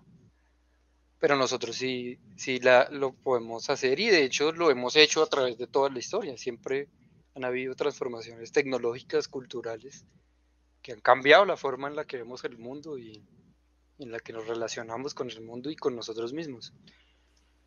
Entonces, Pero- más que culpa, yo digo que hay una responsabilidad como sociedad, o sea, es como una invitación a evaluarnos, o sea, preguntémonos por qué el mundo es como es y porque esto no es la primera vez que pasa una cosa de estas, o sea, eh, si ustedes recuerdan en Estados Unidos en los años 80, 70, 80, cuando el rock y el metal se volvió, el rock, el metal, el punk se volvieron como esos elementos transgresores y, y de, de expresar toda esa inconformidad que tenían la, las juventudes, eh, pues las industrias hicieron lo mismo que están haciendo ahorita con el cine y salió el hair metal. Y eso era metal hasta en la sopa, pero era un metal ahí insulso y de que, que eran todas las canciones iguales, porque ya todos sabían que el riff, el, el riff X les gustaba, y entonces todas las bandas de metal eran iguales. Entonces salió por allá The Final Countdown, y entonces listo, las productoras decían, listo, entonces ahora vamos a sacar todas otras 50 bandas que toquen parecido a, a Europe. Y en la música es mucho más palpable eso que, que en el cine, que en el cine ha sido como, como relativamente más reciente eso. Pero en, en la historia de, de la, la industria musical eso siempre ha pasado. Por ejemplo, es que hasta con el reggaetón, o sea, el reggaetón original era un, un, un tema paralelo al, al rap y al hip hop en donde se criticaba la condición social de los países de Centroamérica y, y, pues hoy en día en qué terminó, en una cosa que, digamos, a los artistas originales que empezaron con el reggaetón, ellos no consideran lo que hay ahorita como reggaetón como tal, porque, porque lo que hay ahorita es una mezcla ahí electrónica para vender. ¿Y con qué, con qué más atractivo que vender con historias de sexo y, con su ritmito igual en todas las canciones? Sí, totalmente. Eso, eso, eso lo tienden a hacer todas las industrias, o sea, eso no es una cuestión solo del cine. Y yo sí creo que hay una responsabilidad de nosotros como sociedad de no criticar eso. ¿Sí? O sea, por ejemplo. Sí, sí, sí, es que, pero es que realmente no, no es una culpa, sino más que una culpa, es, es, es una crítica, ¿sí? Y, y, es muy difícil porque, digamos, hay una parte muy eh, que es interesante en Matrix 4 y es cuando, cuando Neo empieza a ver a la gente que está eh, conectada a las redes sociales en el celular y cuando Neo, y cuando Neo digamos, es, es liberado nuevamente entre comillas, eh, él dice que, que está, él ve la sociedad peor que como la recordaba en, en esa primera liberación que tuvo. Entonces es muy es, es, es, difícil porque, por ejemplo, en el caso de, del juego de Assassin's Creed, Assassin's Creed inicialmente se pensó como una trilogía. De esa trilogía, digamos, se, se cierra un, un, un arco argumental que son los primeros cinco juegos. Y por internet dijeron como que, o sea, en los chats decían, no consumamos más Assassin's Creed, dejemos hasta ahí, que ahí ya haya quedado cerrado en el final de Assassin's Creed 3. Pero pues habíamos muchos que queríamos seguir porque el juego nos gustaba mucho y muchos seguimos, seguimos en el juego y ahorita han sacado 12 juegos, sin contar sin contar DLCs y otras cosas que han sacado. Entonces es difícil decir en qué momento o considerar en qué momento se llega hasta un punto en que diga, en que realmente nos pongamos de acuerdo a decir, ya no consumamos más esto porque eh, de algún modo se está dañando, porque siempre va a haber quien, quien, lo, quien lo quiera seguir consumiendo. Justamente Benrin y Descartes les iba a preguntar, y bueno, eh, sobre todo Descartes que está trabajando en la industria de los videojuegos, de pronto ahorita nos pueda comentar algo. Y se, me, adelantó el comentario, pero, pero chévere porque seguimos hilando los temas. Entonces, en la industria de los videojuegos, Benrin Descartes está precisamente el, mainstream y están los juegos independientes, los juegos indies. Lo que tú mencionaba que eh, como el cinearte en el cine, aunque bueno, él tiene otra, otros términos para, él lo menciona como cine y ya. Entonces en los videojuegos están los, el mainstream, los juegos comerciales y los juegos independientes. Yo le pregunto a, inicialmente a Benrin y ya ahorita escuchamos a Descartes. Benrin, ¿por qué no apoya tanto los juegos independientes y por qué mantiene tanto esa pasión por los Assassin's Creed? Porque de lo que yo conozco de Benrin los ha jugado prácticamente todos. Y para mí, yo que no los he jugado todos, son lo mismo y lo mismo y lo mismo y lo mismo. Porque Benrin sigue manteniendo eh, y se me permite el comentario y no, no lo ataco a usted, sino ataco a los juegos, eh, porque está apoyando esa mediocridad de seguir haciendo lo mismo una y otra vez, casi que todos los años o cada dos años, en vez de que nosotros apoyemos los juegos independientes, como hace poco que terminé a Plague, eh, Plague la, la plaga de, bueno, es un juego independiente. Entonces, Benrin, ¿qué, ¿qué opinión merece al respecto? Pues digamos que ahí todo lo que estamos hablando obviamente es un tema subjetivo, ¿no? Entonces, no sé, a mí no, lo puedo, no lo podría explicar, pero lo que son, no sé, los Assassins y por ejemplo juegos como Forza me encantan, o sea, me gustan muchísimo, puedo estar muchas horas en esos juegos. Em, mm, sí, obviamente pruebo otro tipo de juegos eh, los pruebo, obviamente pruebo otras cosas nuevas dentro de los, dentro de los videojuegos. El, Game Pass en Xbox permite eh, probar muchísimos juegos y los he probado y son muy buenos, me gustan, ¿sí? Eh, que, por qué, que por qué gasto más tiempo en, juegos mainstream, como dice 01, en vez de gastar... ¿Cuánto, ¿Cuántas horas? No sé, ya pasé los, las 150 horas y no he terminado, no he terminado la historia principal. Y lo que yo le critico a Benrin es que es haciendo lo mismo, eh, lo mismo una y otra vez, lo mismo una y otra vez. Yo sé que, me que no. No, no, pues es que es que es muy divertido. Es que es muy divertido. A ver, a ver, 01, es como yo decirle a usted que usted hace lo mismo en, en World of Warcraft. O sea, puede, usted va a decir que no, pero, pero es que es un tema subjetivo, ¿sí entiende? Eh, hay un, hay un amigo que, eh, que también es, es un amigo común ya con, con 01, que llevaba eh, mil horas y yo las vi, es real, en Division 2. Entonces, es, son juegos que atrapan, están diseñados para eso, para atraparlo a uno horas y horas y horas. Entonces, Correcto, co- esa, esa es, ¿no? conectarnos ahí, a, eh, digamos, decir, pero usted por qué juega tanto esto si es lo mismo, o usted por qué juega tanto, pero es que es un tema subjetivo y son juegos que realmente atrapan, o sea, Entonces, eh, justamente gracias, Benren, lo que quería llegar es lo que decía Naptu de y Sarek, la industria del cine, Marvel y demás, es lo que la gente, y como recapitulando lo que han dicho previamente, es lo que, lo que nosotros queremos ver. Yo soy un apasionado por Marvel, yo soy un fanático de, de los cómics. Tengo acá detrás mío, bacano que no tenemos video, pero yo tengo detrás mío una colección acá impresionante de cómics. Gracias a aquí, eh, bueno, los que conocerán de pronto Panini, bueno, todas esas, eh, librerías, esas editoriales. Entonces, eh, es lo que queremos ver y es lo que más van a producir. Por lo tanto, va, precisamente es la bola de nieve, es ese bucle, ¿no? Es, eh, y así funciona el sistema, como dice Naptu. Y Descartes, entonces, para, para precisamente redondear esta idea de, de la industria de los videojuegos, desde su punto de vista, y usted que trabaja en la industria, ¿cómo ha visto el, el apoyo que se le da, por ejemplo, un Warner, a los juegos mainstream versus los juegos independientes?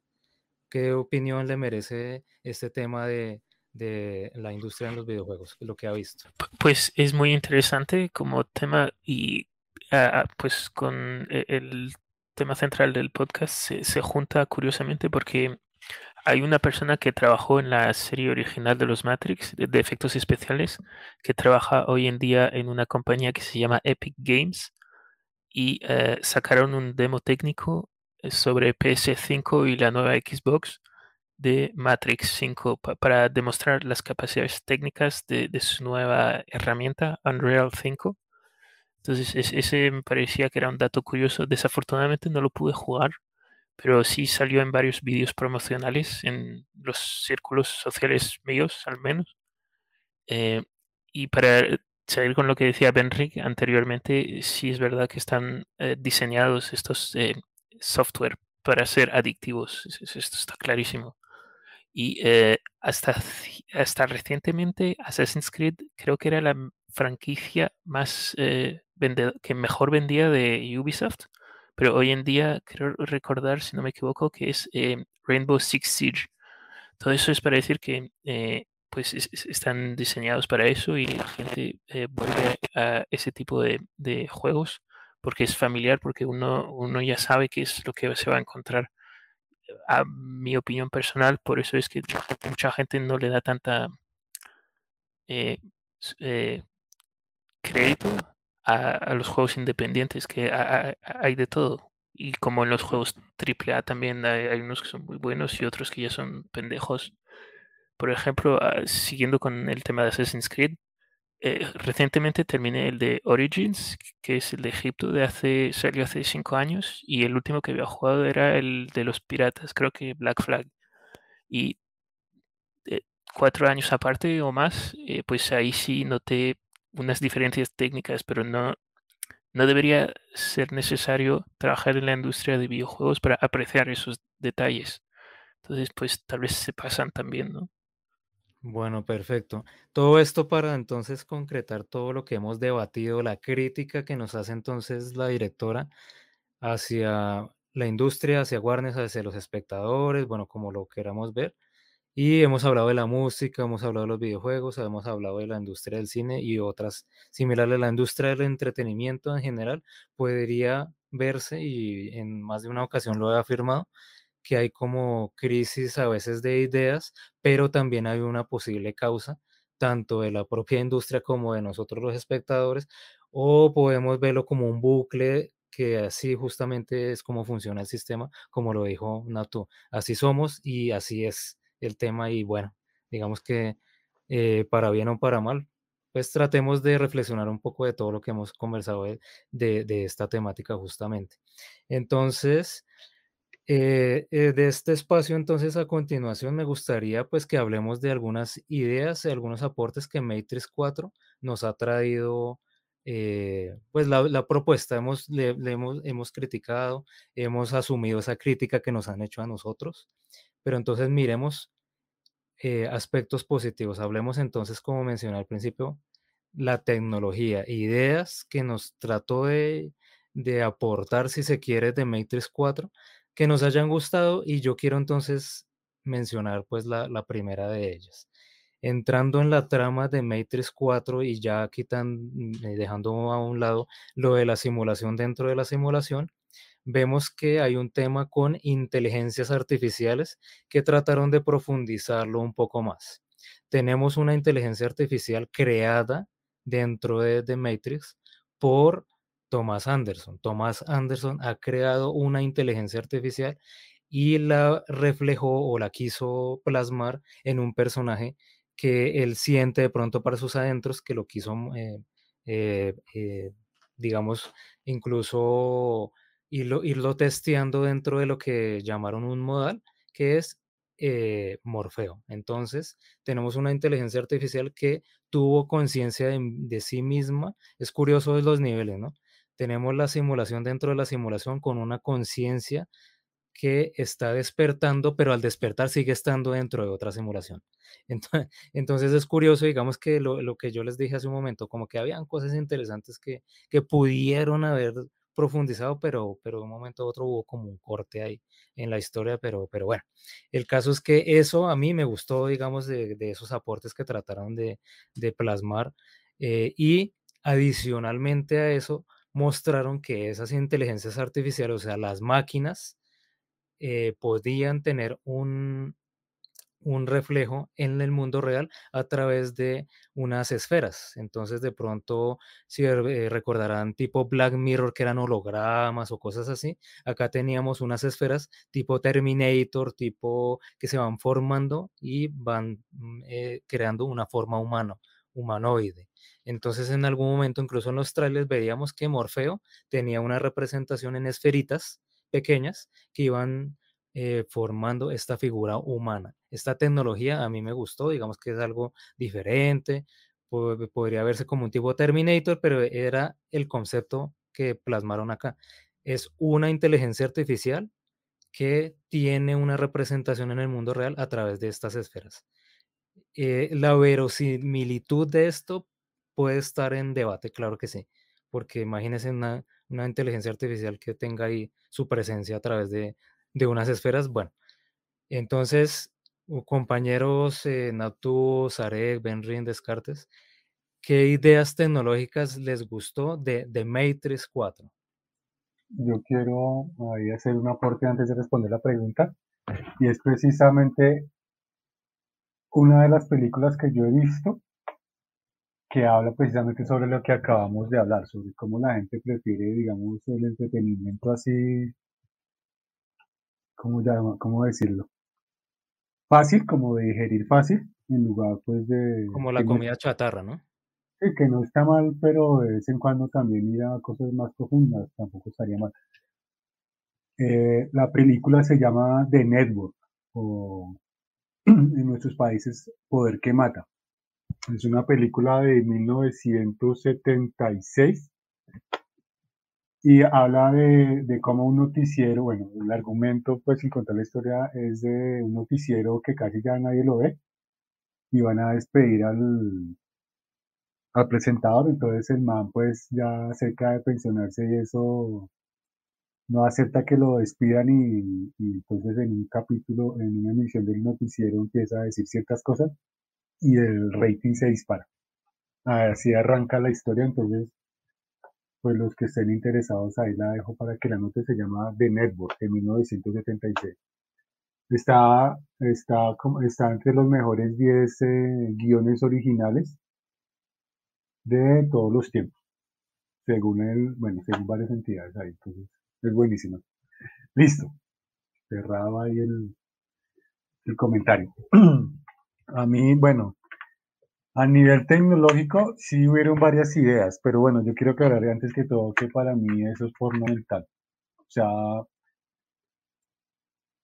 mm, ellas hubieran explorado esas ideas, hubieran hecho una mejor película. Por ejemplo, lo de, lo de la inteligencia artificial, solo con eso hubieran hecho una mejor película. Entonces, para mí, de acuerdo a cómo se desarrolló la película, ¿qué pasa? Es lo que ellas mismas dicen en el meta, y es que es puro porno mental. O sea, ellas cogen ideas al azar, o, el equipo de guionistas, y las van mezclando, y ahí de pronto como que las eligen al azar cuáles van a quedar y las botan ahí, porque es que no, para el nivel de la película no entiendo cómo llegaron ahí esas ideas.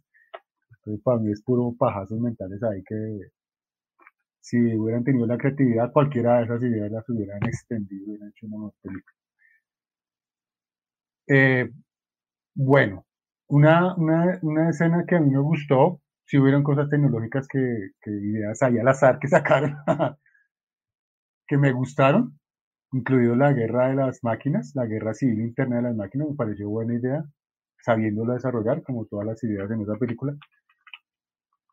Y en especial, bueno, no tanto a nivel tecnológico, pero sí a nivel de la historia de Neo y Trinity, me gustó que Trinity hubiera volado, sabiendo desarrollar la idea, porque ahí no la desarrollan, ahí simplemente Trinity sale volando y ya.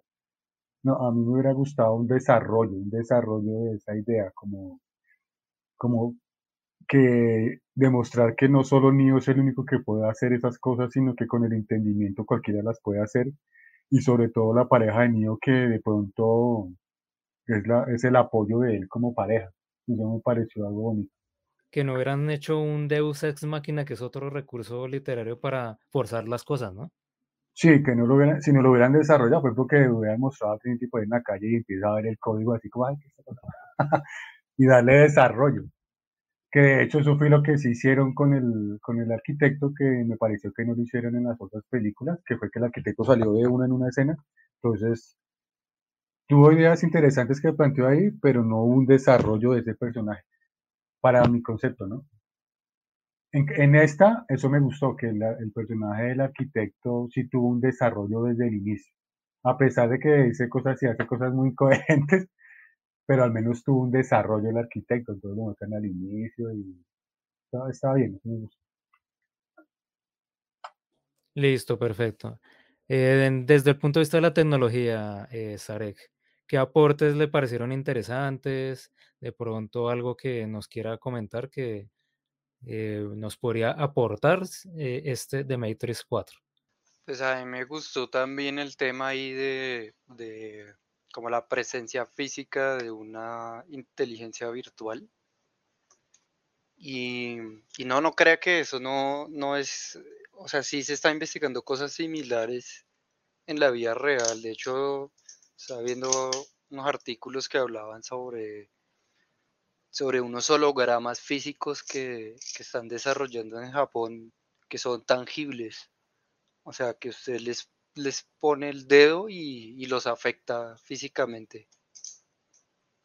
Entonces, digamos que, esa idea no, pues no me, está me, llamó la, me, llamó la, atención, sobre todo porque no es tan irreal. O sea, sí, sí, sí he visto cosas similares. De hecho, sino que es que no logré encontrar la referencia exacta para decirles, pero yo recuerdo que hace como dos años o hace un año vi que Microsoft estaba trabajando en un en una especie de control adaptable 3D, que como para que uno quedara con las figuras de lo que está tocando en el mundo virtual.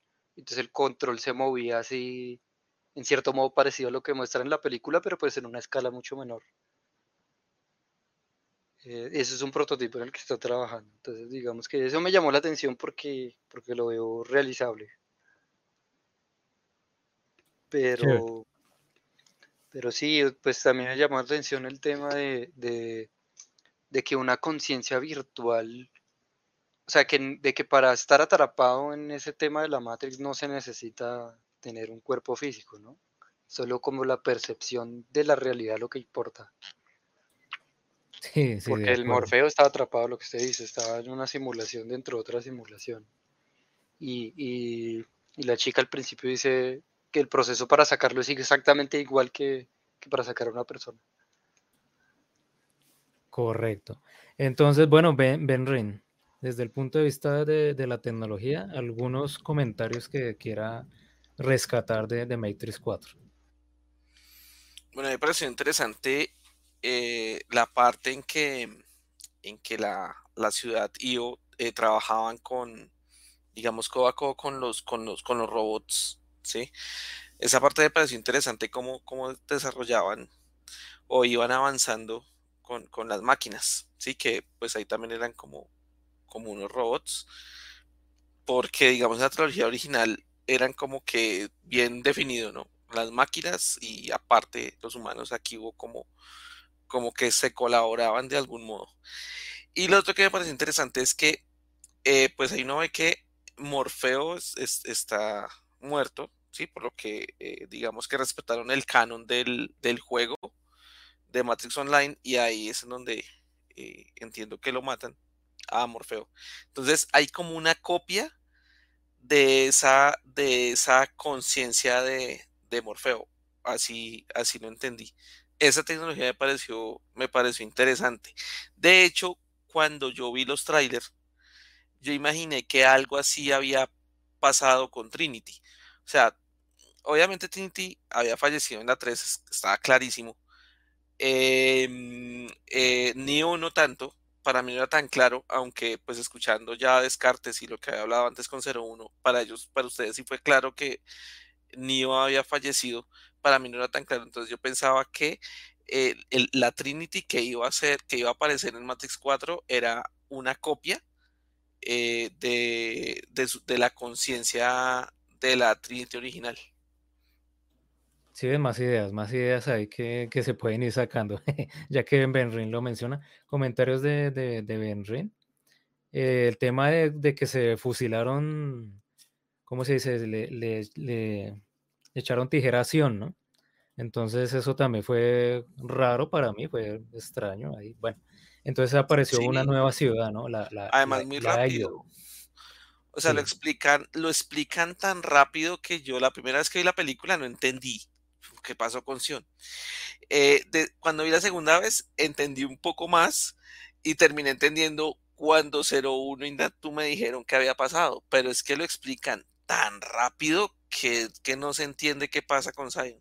O sea, después de todo lo que hicieron para defender, después de todo lo que Neo hace para la paz, para, para que Zion quedara en nada, sí, eso es, es otra cosa no. Exactamente, exactamente. Lo dijo muy bien y así son muchos temas ahí. De todas maneras, la película intenta como tratar de rescatar eso porque eh, Neo dice que toda esa paz como si no hubiera servido para nada y de manera rebuscada para mí eh, está el personaje de Books tratando de decirle que no, que sí sirvió y que vea que tenemos ahí como, como algunas máquinas trabajando en, en, en, en, en IO, etcétera. Bueno eh, temas ahí que se van, se van como forzando. El, sobre la muerte de Neo, para mí digamos que sí fue extremadamente claro porque también The Matrix tenía alegorías religiosas. Y dentro de esas, eh, o sea, eso era, mejor dicho, desde el elegido, desde, eh, bueno, todo, todo era eh, bastante religioso, eh, esa connotación filosófica que traía The Matrix de por sí. Entonces, cuando precisamente ocurre la, escena final donde el personaje Neo se encuentra con la fuente, que era como lo que decía el arquitecto en The Matrix 2, eso es el sacrificio, o sea, para mí eso fue, mejor dicho, súper clarísimo. Nunca lo dudé, de hecho se me hacía raro que, que Natu y Benrin dudaran de que, de que el personaje Neo hubiera fallecido, si desde el punto de vista incluso religioso era claro que el elegido, así como eh, traslapan, ¿cómo se dice? Trasladándolo al tema de, del- de la mitología cristiana, el personaje Jesús, Jesús murió precisamente en sacrificio para ayudar a la humanidad en esa mitología. Entonces, precisamente, dentro de The Matrix es lo mismo, o sea, tenemos un elegido que se sacrificó para salvar a la humanidad. En este caso, pues una negociación. Por eso para mí, pues nunca tuvo dudas al respecto. Y, mm, y bueno, ahorita los dejo de pronto que, que comenten sobre la muerte de Neo, pero no quiero dejar entonces a un lado también otra idea de tecnología que trajo de Matrix 4, que son los bots. Y ahí justamente Natu estaba diciendo que como que metían ideas, ¿no? Vamos a meter esta idea, después esta, y metemos esta otra idea. Y, y eso de los bots también me pareció curioso. Eh, digamos que es una buena idea meterle zombies virtuales, zombies tecnológicos, zombies eh, a, la realidad virtual, digamos que tenía como su especie de coherencia, pero en medio de tanto revuelto, pues era un poco extraño. El término bots últimamente yo lo he visto también en la industria de los videojuegos cuando uno iba a comprar alguna consola de nueva generación, PlayStation 5, Xbox Series S o X, y se mencionaba el tema de que habían bots de revendedores que eh, estaban pendientes de las páginas y compraban un, stock grande de, consolas. De ahí yo empezaba mucho a, a conocer ese término de los bots o también los bots que por eso surge el, captcha, ¿no? hay muchos bots con virus, muchos bots en internet enviando correos de spam, etcétera. De ahí también viene todo ese término de, los bots. Y me pareció curioso que lo usaran en The Matrix 4 para hacer como una infestación de humanos controlados de cierta manera para que atacaran a los protagonistas. Entonces, bueno, opiniones tanto de la muerte de Neo o de los boss que de pronto quieran complementar, de pronto Descartes también, que quiera eh, profundizar en la parte tecnológica de Matrix 4. Pues para, responderles a varios puntos, a, mí eh, me, pareció que la, la parte una de las partes tecnológicas de Matrix 4 más interesante no eran tanto los bots o eh, las naves, era más bien eh, poder recrear. Eh, la, hay una escena donde Niobe le da de comer una fresa a Neo y eso me pareció impresionante porque de lo que estaban diciendo habían ah, toda la vegetación había sido exterminada y habían tomado pues datos digitales desde el Matrix y los habían transformado en datos biológicos y pues no sé si lleguemos a hacerlo un día, pero sería sería interesante. Me dio, me dio un, como un sabor un poco de Jurassic Park. Ah, ah, pues estamos hablando de un vegetal y de, un animal, pero sería, sería interesante poder recrear eh, vida eh, que ya no existe. Entonces eso sí me pareció interesante y eh, pues el, el, bot yo creo que lo, lo trajeron un poco como al último minuto y no lo eh, expandieron suficientemente. Es verdad que hay, hay como un límite inconsciente, se podría decir, de eh, innovaciones tecnológicas que ponen en la película que utilizan de forma narrativa sabia o no. Y en ese caso, pues era un poco como. No, no, no, no cuadraba mucho los, los zombies hacia el final de la película. No, no me pareció que tenía sentido, habrían podido inventarse otra cosa. ¿no? a mí me gustó más, y eso que, y eso que no me gustó la película, en el tercer Matrix, cuando eh, eh, el agente Smith toma control de prácticamente toda la población, eso sí me pareció como más, un poco más interesante. Pero... Senato. No, solo quería decir que en mi pesimismo de la película le mostraban el guion a Hugo Weaving y me imagino qué porquería.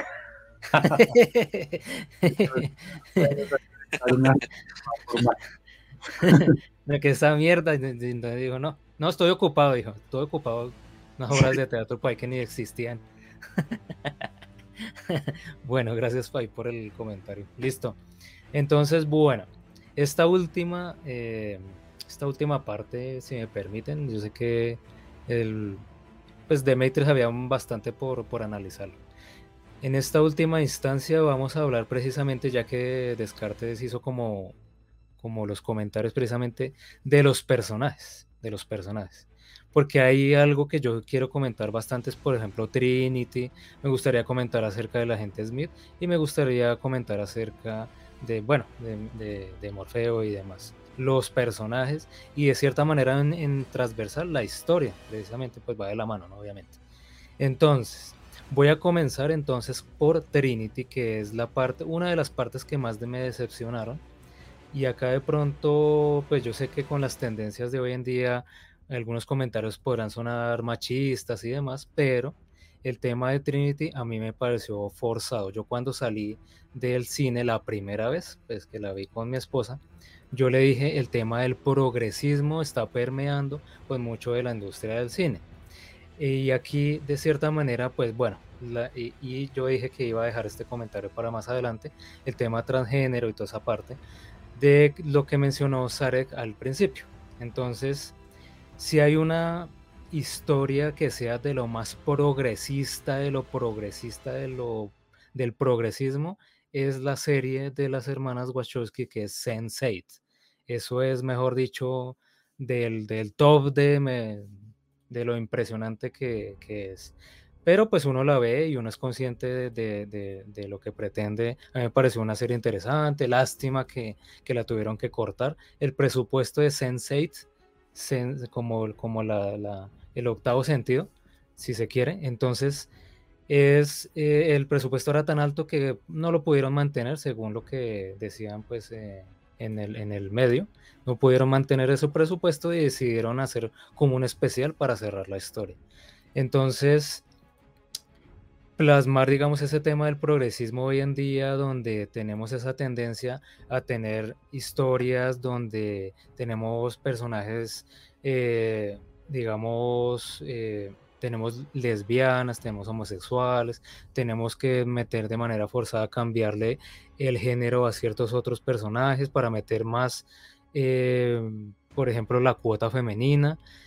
Y así en personajes que originalmente no eran de ese género o incluso de la raza o incluso de la nacionalidad.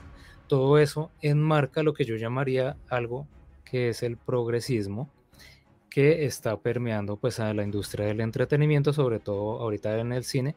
Y si ustedes han tenido la oportunidad de ver la última película o de las últimas películas de Marvel, llamada Los Eternos, ahí está, pero mejor dicho, súper plasmado ese tema. Está, pero mejor dicho, cambios de género, cambios de raza, cambios de... yo, yo, decía al principio, le decía a mi esposa cuando la vimos, vamos a ver cuál de estos 10 personajes protagonistas va a ser el homosexual cuál eh, va a ser, bueno, así como a manera de chanza.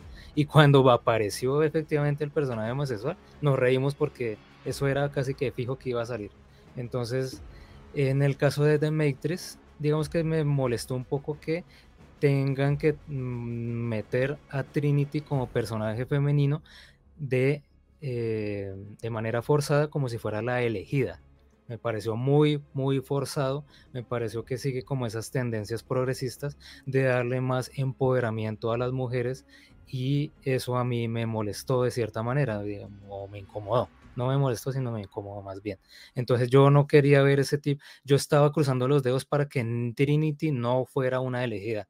Eh, creo que dice el comentario eh, eh, internamente por, por el chat que tenemos de Logos Podcast yo decía, estoy cruzando los dedos para que eso no pase. Yo no quiero ver una Trinity elegida. Y menos como lo... Y, listo, ya lo hicieron así, entonces lo hicieron de manera forzada, peor todavía.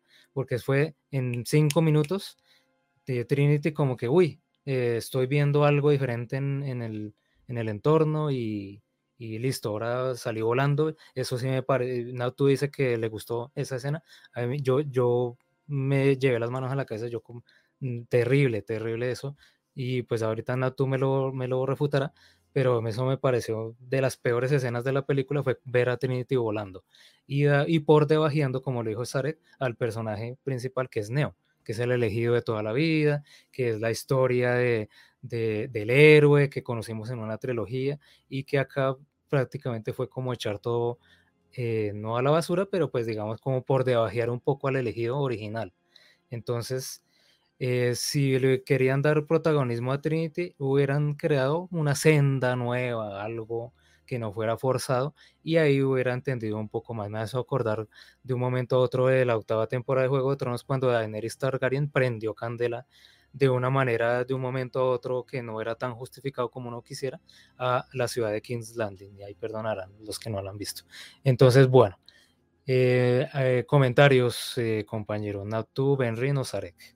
Sobre este tema de los personajes. Me centré inicialmente en Trinity, pues si quieren comentarla también y pues otros personajes también que quieran mencionar.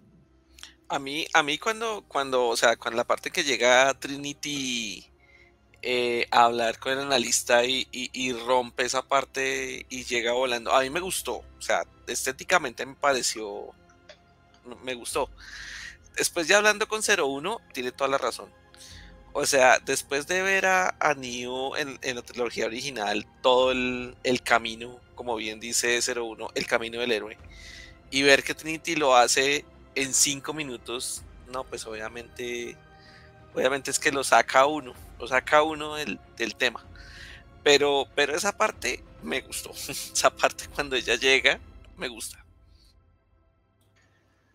Pues bueno, yo, yo quiero decir que si eso del progresismo es un tema que está permeando todo lo, todo lo que son producciones de Hollywood, de Netflix eh, y pues los medios digitales en general. Eh, y yo creo que el progresismo, digamos, en su fondo tiene como unos reclamos muy válidos pero el problema es que es lo que dice 01 y es que quieren hacer todo forzado, es decir, que la, narrativa cambia de yo soy el elegido porque tuve una revelación interna que transformó mi forma de ver el mundo a yo soy el elegido porque soy mujer. Entonces ese argumento es muy difícil de vender en cualquier historia que uno vaya a narrar. ¿Sí? Y e, e, ese es el principal problema que tiene el progresismo. O sea, para mí el problema no es que pongan los temas sobre la mesa, sino que el argumento que utilizan pues es pues es una falacia, o sea, es, básicamente, por ejemplo, decir en las películas que, que promueven el empoderamiento de la mujer, no lo promueven mostrando que las mujeres son capaces de hacer lo mismo que los hombres sin importar que sean mujeres, sino que lo proponen es como, como yo soy buena en todo porque soy mujer, entonces eso, eso no tiene asidero narrativo en ningún medio, en ningún medio que se plantee eso tiene asidero. Y el otro tema que usted dice de, de poner la homosexualidad omnipresente en todos los medios, pues yo entiendo cuál es el objetivo detrás de eso y es es, digamos, trascender todos esos siglos, porque son, no, inclusive ni siquiera siglos, milenios de, discriminación hacia la gente homosexual y de prejuicios, y lo quieren como normalizar, es decir, quieren poner en todas las películas un homosexual para que se sienta que ser homosexual es algo normal. El problema es que para mí esa manera de hacerlo es la menos apropiada porque lo que está mandando es el mensaje contrario y es, es, es, querer decir como hay que tener un, homosexual porque sí. ¿Sí me entiende? Entonces eso, esas cosas sí, sí están afectando muchísimo al arte y, y en muchas películas está pasando eso, en muchas series siempre pasa eso y, y yo creo que es un, es un tema muy de los gringos. Por ejemplo, yo no sé si ustedes supieron del escándalo la semana pasada en Twitter porque un artista japonés hizo un póster de la película Encanto y utilizó una paleta de colores más clara que la original y por tanto los personajes se veían con la piel más blanca. Y, una persona en Twitter, otra artista gringa, le dijo que eso era whitewashing y que, que estaba quitando la representación de los latinos, que nos está irrespetando. Y, y para la sorpresa de esta persona gringa, la, mayoría de la comunidad latina de, Twitter se le vino encima. Todo, y todos lo, el, se usa un, hashtag que se llama ShutUpGringo2022. Que, sí, que todos decíamos, y yo también estoy de acuerdo, o sea, es porque tienen que venir a hablar de representación latina cuando ellos no tienen ni idea de qué es el mestizaje. O sea, tan, tanta su ignorancia que ellos hablan de afro-latino en vez de decir mulato. Sí, yo estoy de acuerdo con esos comentarios, totalmente de acuerdo respecto a la película. Bueno, personalmente no, no puede que sí sea la interpretación correcta, pero yo no lo caché así la escena de Trinity. No me pareció simplemente un Deus ex machina. De pronto lo que yo sí diría que, que es por la onda progresista es que hayan mantenido a Lana Wachowski como, como la directora. De pronto, de pronto, ¿no? Pues eso sí no estoy seguro, pero de pronto por ahí yo sí diría esa onda ahí del progresismo. Bueno, y respecto al progresismo, ahí ya que Charey tocó y, y pero uno tocaron el tema. Digo que el tema también es, es que eso ahorita es lo que vende, ¿no? porque al final también entre muchas cosas que venden está la rebeldía. Entonces en otras generaciones era la rebeldía contra el sistema, que los hippies, el negro fue, no sé, cualquier tipo de rebeldía. Y, la, y ahora la rebeldía al día de hoy es ser gay. Pero no sé, yo por, no. Yo por no eso Natu es bien rebelde. Venga, venga. Yo no, yo no creo que Se eso- fue rebelde, eso Nat. venda. Natu es bien rebelde por eso. No, yo Oye. conozco adolescentes ahora y la verdad es que ser gay es de mo- está de moda. Está de moda y eso defienden por allá sus, sus escritores y tal. Y, y ya en realidad sí, mucha, muy, muy poca gente habla cosas coherentes respecto a eso. Pero ahorita lo cool es ser gay. Como, ah, soy gay. Entonces, ay, qué cool. No, pero, claro, pero yo no creo que eso venda, Natu, porque pues en lo, en lo que yo he visto en la mayoría de las películas que, que meten eso muy forzado por encima de una buena trama, pues todas han fracasado. Si no mire, por ejemplo, esa, la película esa de, de los cazafantasmas de solo mujeres. Pues Bueno. ellos pensaban que iban a vender porque eran solo mujeres, pero resulta que se les olvidó que tenían que hacer una buena historia para que la gente fuera a verla, ¿no? Bueno, sí, ahí sí es una especulación, no podría aseverar eso, pero Y pues, veo- pues sí, yo he visto mucho eso y, y mucha gente, o sea, por ejemplo, digamos, hablando de Marvel, que aquí a varios de nosotros veo que nos gusta, si uno mira una cosa así súper forzada en Marvel es Capitana Marvel. Y, y pues no es la película que más haya vendido de Marvel. Por ejemplo, otra película con el tema ahí de, del progresismo y demás es la de, la de Black Widow, que yo no sé si la vieron por, por Disney.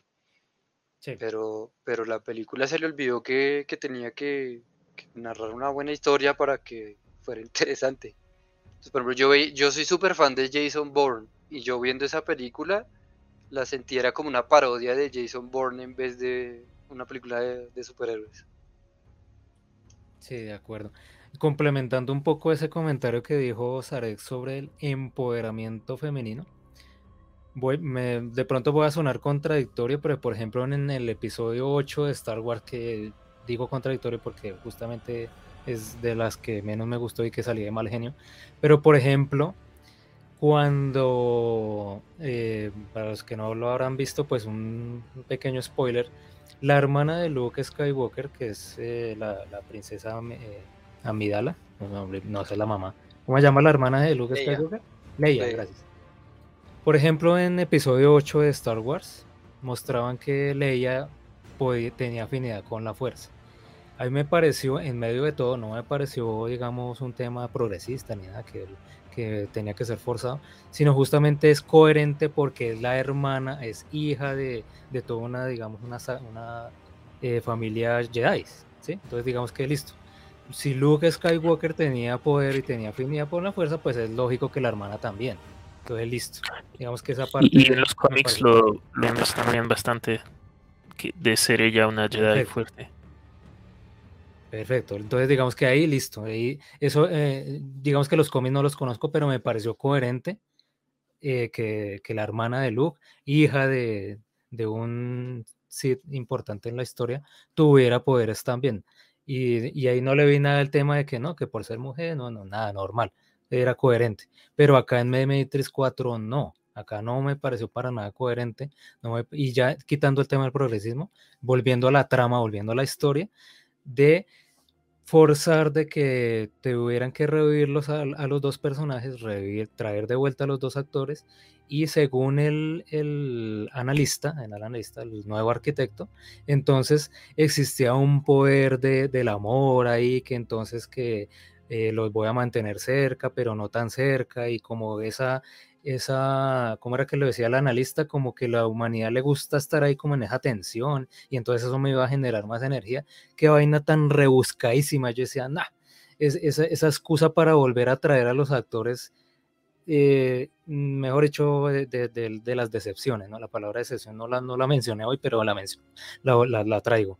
Qué decepción, o sea, que tenga que utilizar como esa, esa, esa historia tan rebuscada para... E, es la excusa para traerlos otra vez a los actores de, vuelta. Entonces, pues bueno, ya por la hora, entonces... Eh, si quieren comentar de pronto algo para cerrar entonces esta, y de pronto la invitación sería más adelante, compañeros panelistas, eh, seguir hablando de The Matrix 4 acá. Pero yo siento que, que como que empezamos a hablar de, de, la película porque hay muchas historias. Nos falta hablar de, de los personajes, de Morfeo, de la gente Smith, del Merovingian, de Sati, que lo mencionó Descartes. Nos falta hablar de, la, de las tramas, de, de, del primer bloque hablamos bastante, ¿no? De que era la simulación dentro de la simulación, pero falta hablar de otros bloques más adelante, de, de Books, que es, me pareció pues, un buen personaje, de, de, hay otros temas que me gustaría tratar, por ejemplo, que, que el tema del suicidio, de cómo plantearon la, el tema de que, de que Thomas Anderson sentía que el mundo no era real o, o algo así, como que algo no encajaba y se intentó suicidar. Ese tema me pareció clave ahí, bueno, ahí lo, lo, dejo también en el aire. El tema de, de, guiños a, a, muchas otras historias. Bueno, es la invitación que les dejo, eh, compañeros, para seguir hablando un poco más adelante de, de The Matrix 4 nuevamente, de esos otros temas, porque quedaron bastante, bastantes cosas por mencionar. Entonces, bueno. Hagamos una ronda entonces para cerrar el podcast del día de hoy. Hemos conversado bastante, entonces voy a empezar con Descartes. ¿Algún tema que quiera cerrar, que sienta que, quiere como refutarle algo a alguien de pronto? O algo, este es su momento, Descartes, para cerrar ideas. Listo. De la protagonismo igual de Trinity y de Neo, yo, no lo sentí así. Tal vez lo diga usted por lo de que ya puede hablar, pero Neo tiene un poder único, entre comillas, que es el de hacer un, una protección de energía, no sé cómo describirlo mejor. Entonces, eso que, era, eso que era interesante, ¿no? Porque también pone otro ángulo sobre el tema del héroe. Ahí el héroe es, es una persona, es un grupo. Eh, yo creo que es más interesante eh, eh, a mí me da más esperanza que, que no, no, toca esperar a alguien que nos va a salvar, sino que alguien nos podemos... Y, y otra cosa que quería eh, añadir es que yo opino que no se puede separar el arte del artista. Eh, Anna Wachowski, que dirigió la película, es, una persona transgénero. Entonces es, es normal que vaya a, a intentar eh, representar mejor su, su comunidad y los temas que a ella le importen. Lo que pasa es que es una película y que se eh, vendió en términos de marketing como eh, pues entretenimiento y una franquicia, pero eh, bien definida. Y es, y es que ella expresó sus en un, en un lugar que el público, el público no se lo esperaba. Entonces, pues yo creo que de ahí viene mucho disatisfacción, pero también es para eso que sirve el arte, ¿no? Para expresarse y hacer charlar como lo llevamos haciendo un par de horas y ojalá lo sigamos haciendo. Perfecto, Descartes. Muchas gracias, muy buen aporte, muy, muy amable y gracias por aceptar esta invitación. Bueno, continuamos con Benrin. Ideas, si quiere refutar, si quiere expandir, etcétera. Este es su espacio. Bueno, me gustó mucho el, el podcast. Eh, parece que analizamos el tema, el tema que era. Este podcast va, va dedicado a, a Natu, que cuando salió de, salimos de ver la película decía que, que, Matrix 4 no merecía ni siquiera un podcast. Eh, llevamos dos horas y hace un momento 01 lanzó toda una cantidad de ideas para uno, un próximo o posiblemente unos próximos podcasts. Entonces, eh, muchas gracias a todos. Eh, me gustó bastante y espero próximamente espero reunirnos todos muy pronto. Muchas gracias Benrin por aceptar esta invitación y extiendo también la dedicatoria. Yo dedico también este podcast a la órbita de Endor, que es uno de los podcasts más importantes en temas frikis, que dijeron que no iban a lanzar un podcast sobre The Matrix 4. Uf, sí. Y afortunadamente nosotros en, aquí en el Logos Podcast tocamos otros temas más allá de, del director o digamos que la puesta en marcha de la película como lo hace muy bien la órbita de Endor obviamente pero nosotros analizamos muchos temas, filosofía, analizamos el meta, analizamos la industria, el cine, la televisión, los videojuegos. Estuvo muy interesante, hablamos hasta de progresismo, mejor dicho, de todo hablamos el, día de hoy y seguiremos hablando. Entonces, dedicatoria a los compañeros podcasters de la órbita de Endor. Bueno, Sarek, quiero dejar a Natu para el final. Sarek, ¿cómo se sintió? ¿Algún tema adicional que quiera profundizar, expandir? para cerrar el podcast de, Matrix 4 del día de hoy. Bueno, pues una cosa que quería comentar ahí respecto a, al, tema de que la forma de reaccionar a, ciertos productos es subjetiva y, y, y por el otro lado lo que dice Natu de, de que es que el mundo es así. Ambas perspectivas tienen, tienen razón en el sentido de que es subjetivo lo que nos produce ciertos estímulos biológicos objetivos como producir endorfinas que nos vuelven adictos a algo. Entonces yo creo que la película es un, llamado de atención a, eso, a, evaluarnos porque es, inevitable que nuestro cerebro eh, privilegie ciertos estímulos sobre otros porque así, es la vida, como dijo Natu.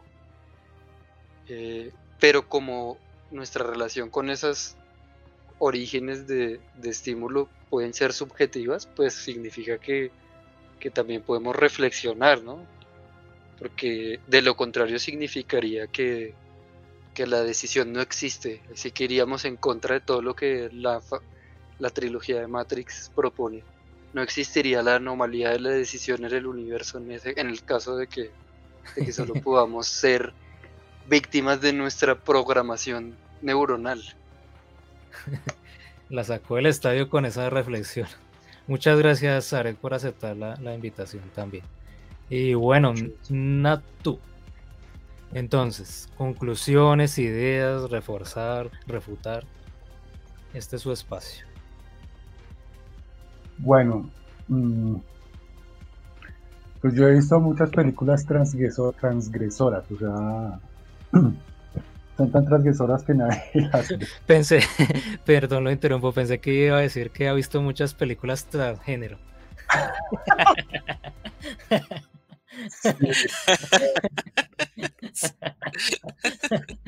y de hecho hasta se cortó y todo, ¿no? Como trans y ahí, transgresora. Ah. Siga, siga, perdón. Continúe.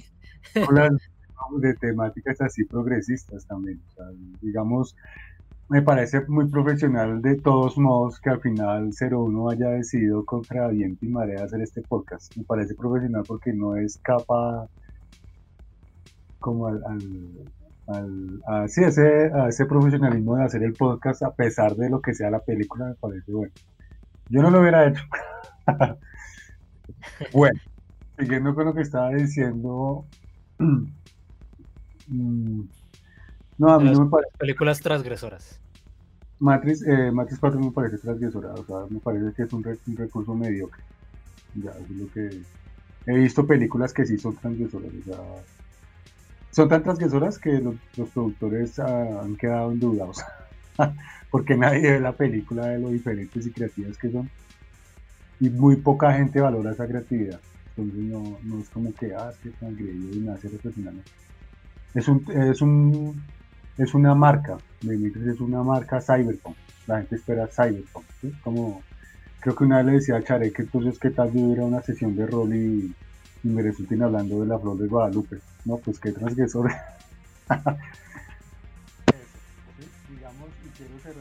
Pero espera que se nos fue el audio Natu. Muévalo ahí un poco. Hasta donde me escucharon. Ay, ay, ay, ya. Hasta, la, hasta Guadalupe, hasta la Rosa de Guadalupe. Eso, listo. Ya, solo quiero cerrar con el, con el error más grande de la película. Más grande. Bueno, dos. Y es primero, ¿para qué reviven a Neo? Segundo, ¿para qué reviven a Tennessee? Ya. A mí me parece que el error más grande de la película es haberla hecho. Sí. Listo, Natu. Entonces, bueno, eh, muchas gracias por aceptar contra todo pronóstico el- la grabación del podcast, como ya lo mencionó, que de pronto no, no se lo hubiera merecido, pero acá estuvimos conversando bastantes temas, de todo un poco. Recordemos que siempre en el Locos Podcast vamos un poco más allá, ¿no? Temas en transversal, más allá de, de lo que intentan transmitirnos, nosotros vamos eh, unos escalones más arriba. Entonces, bueno, compañeros, muchas gracias. Benrin, muy amable. Descartes, Sarek, Natu, gracias por aceptar la invitación del podcast del día de hoy, que yo siento que es el primero de, de- probablemente muchos más. Entonces, bueno, me despido. Muchas gracias a todos ustedes, estimados oyentes, por escuchar el Logos Podcast. Se despide. Soy 01. Hemos enviado esta señal pirata desde la Matrix hacia la versión 7.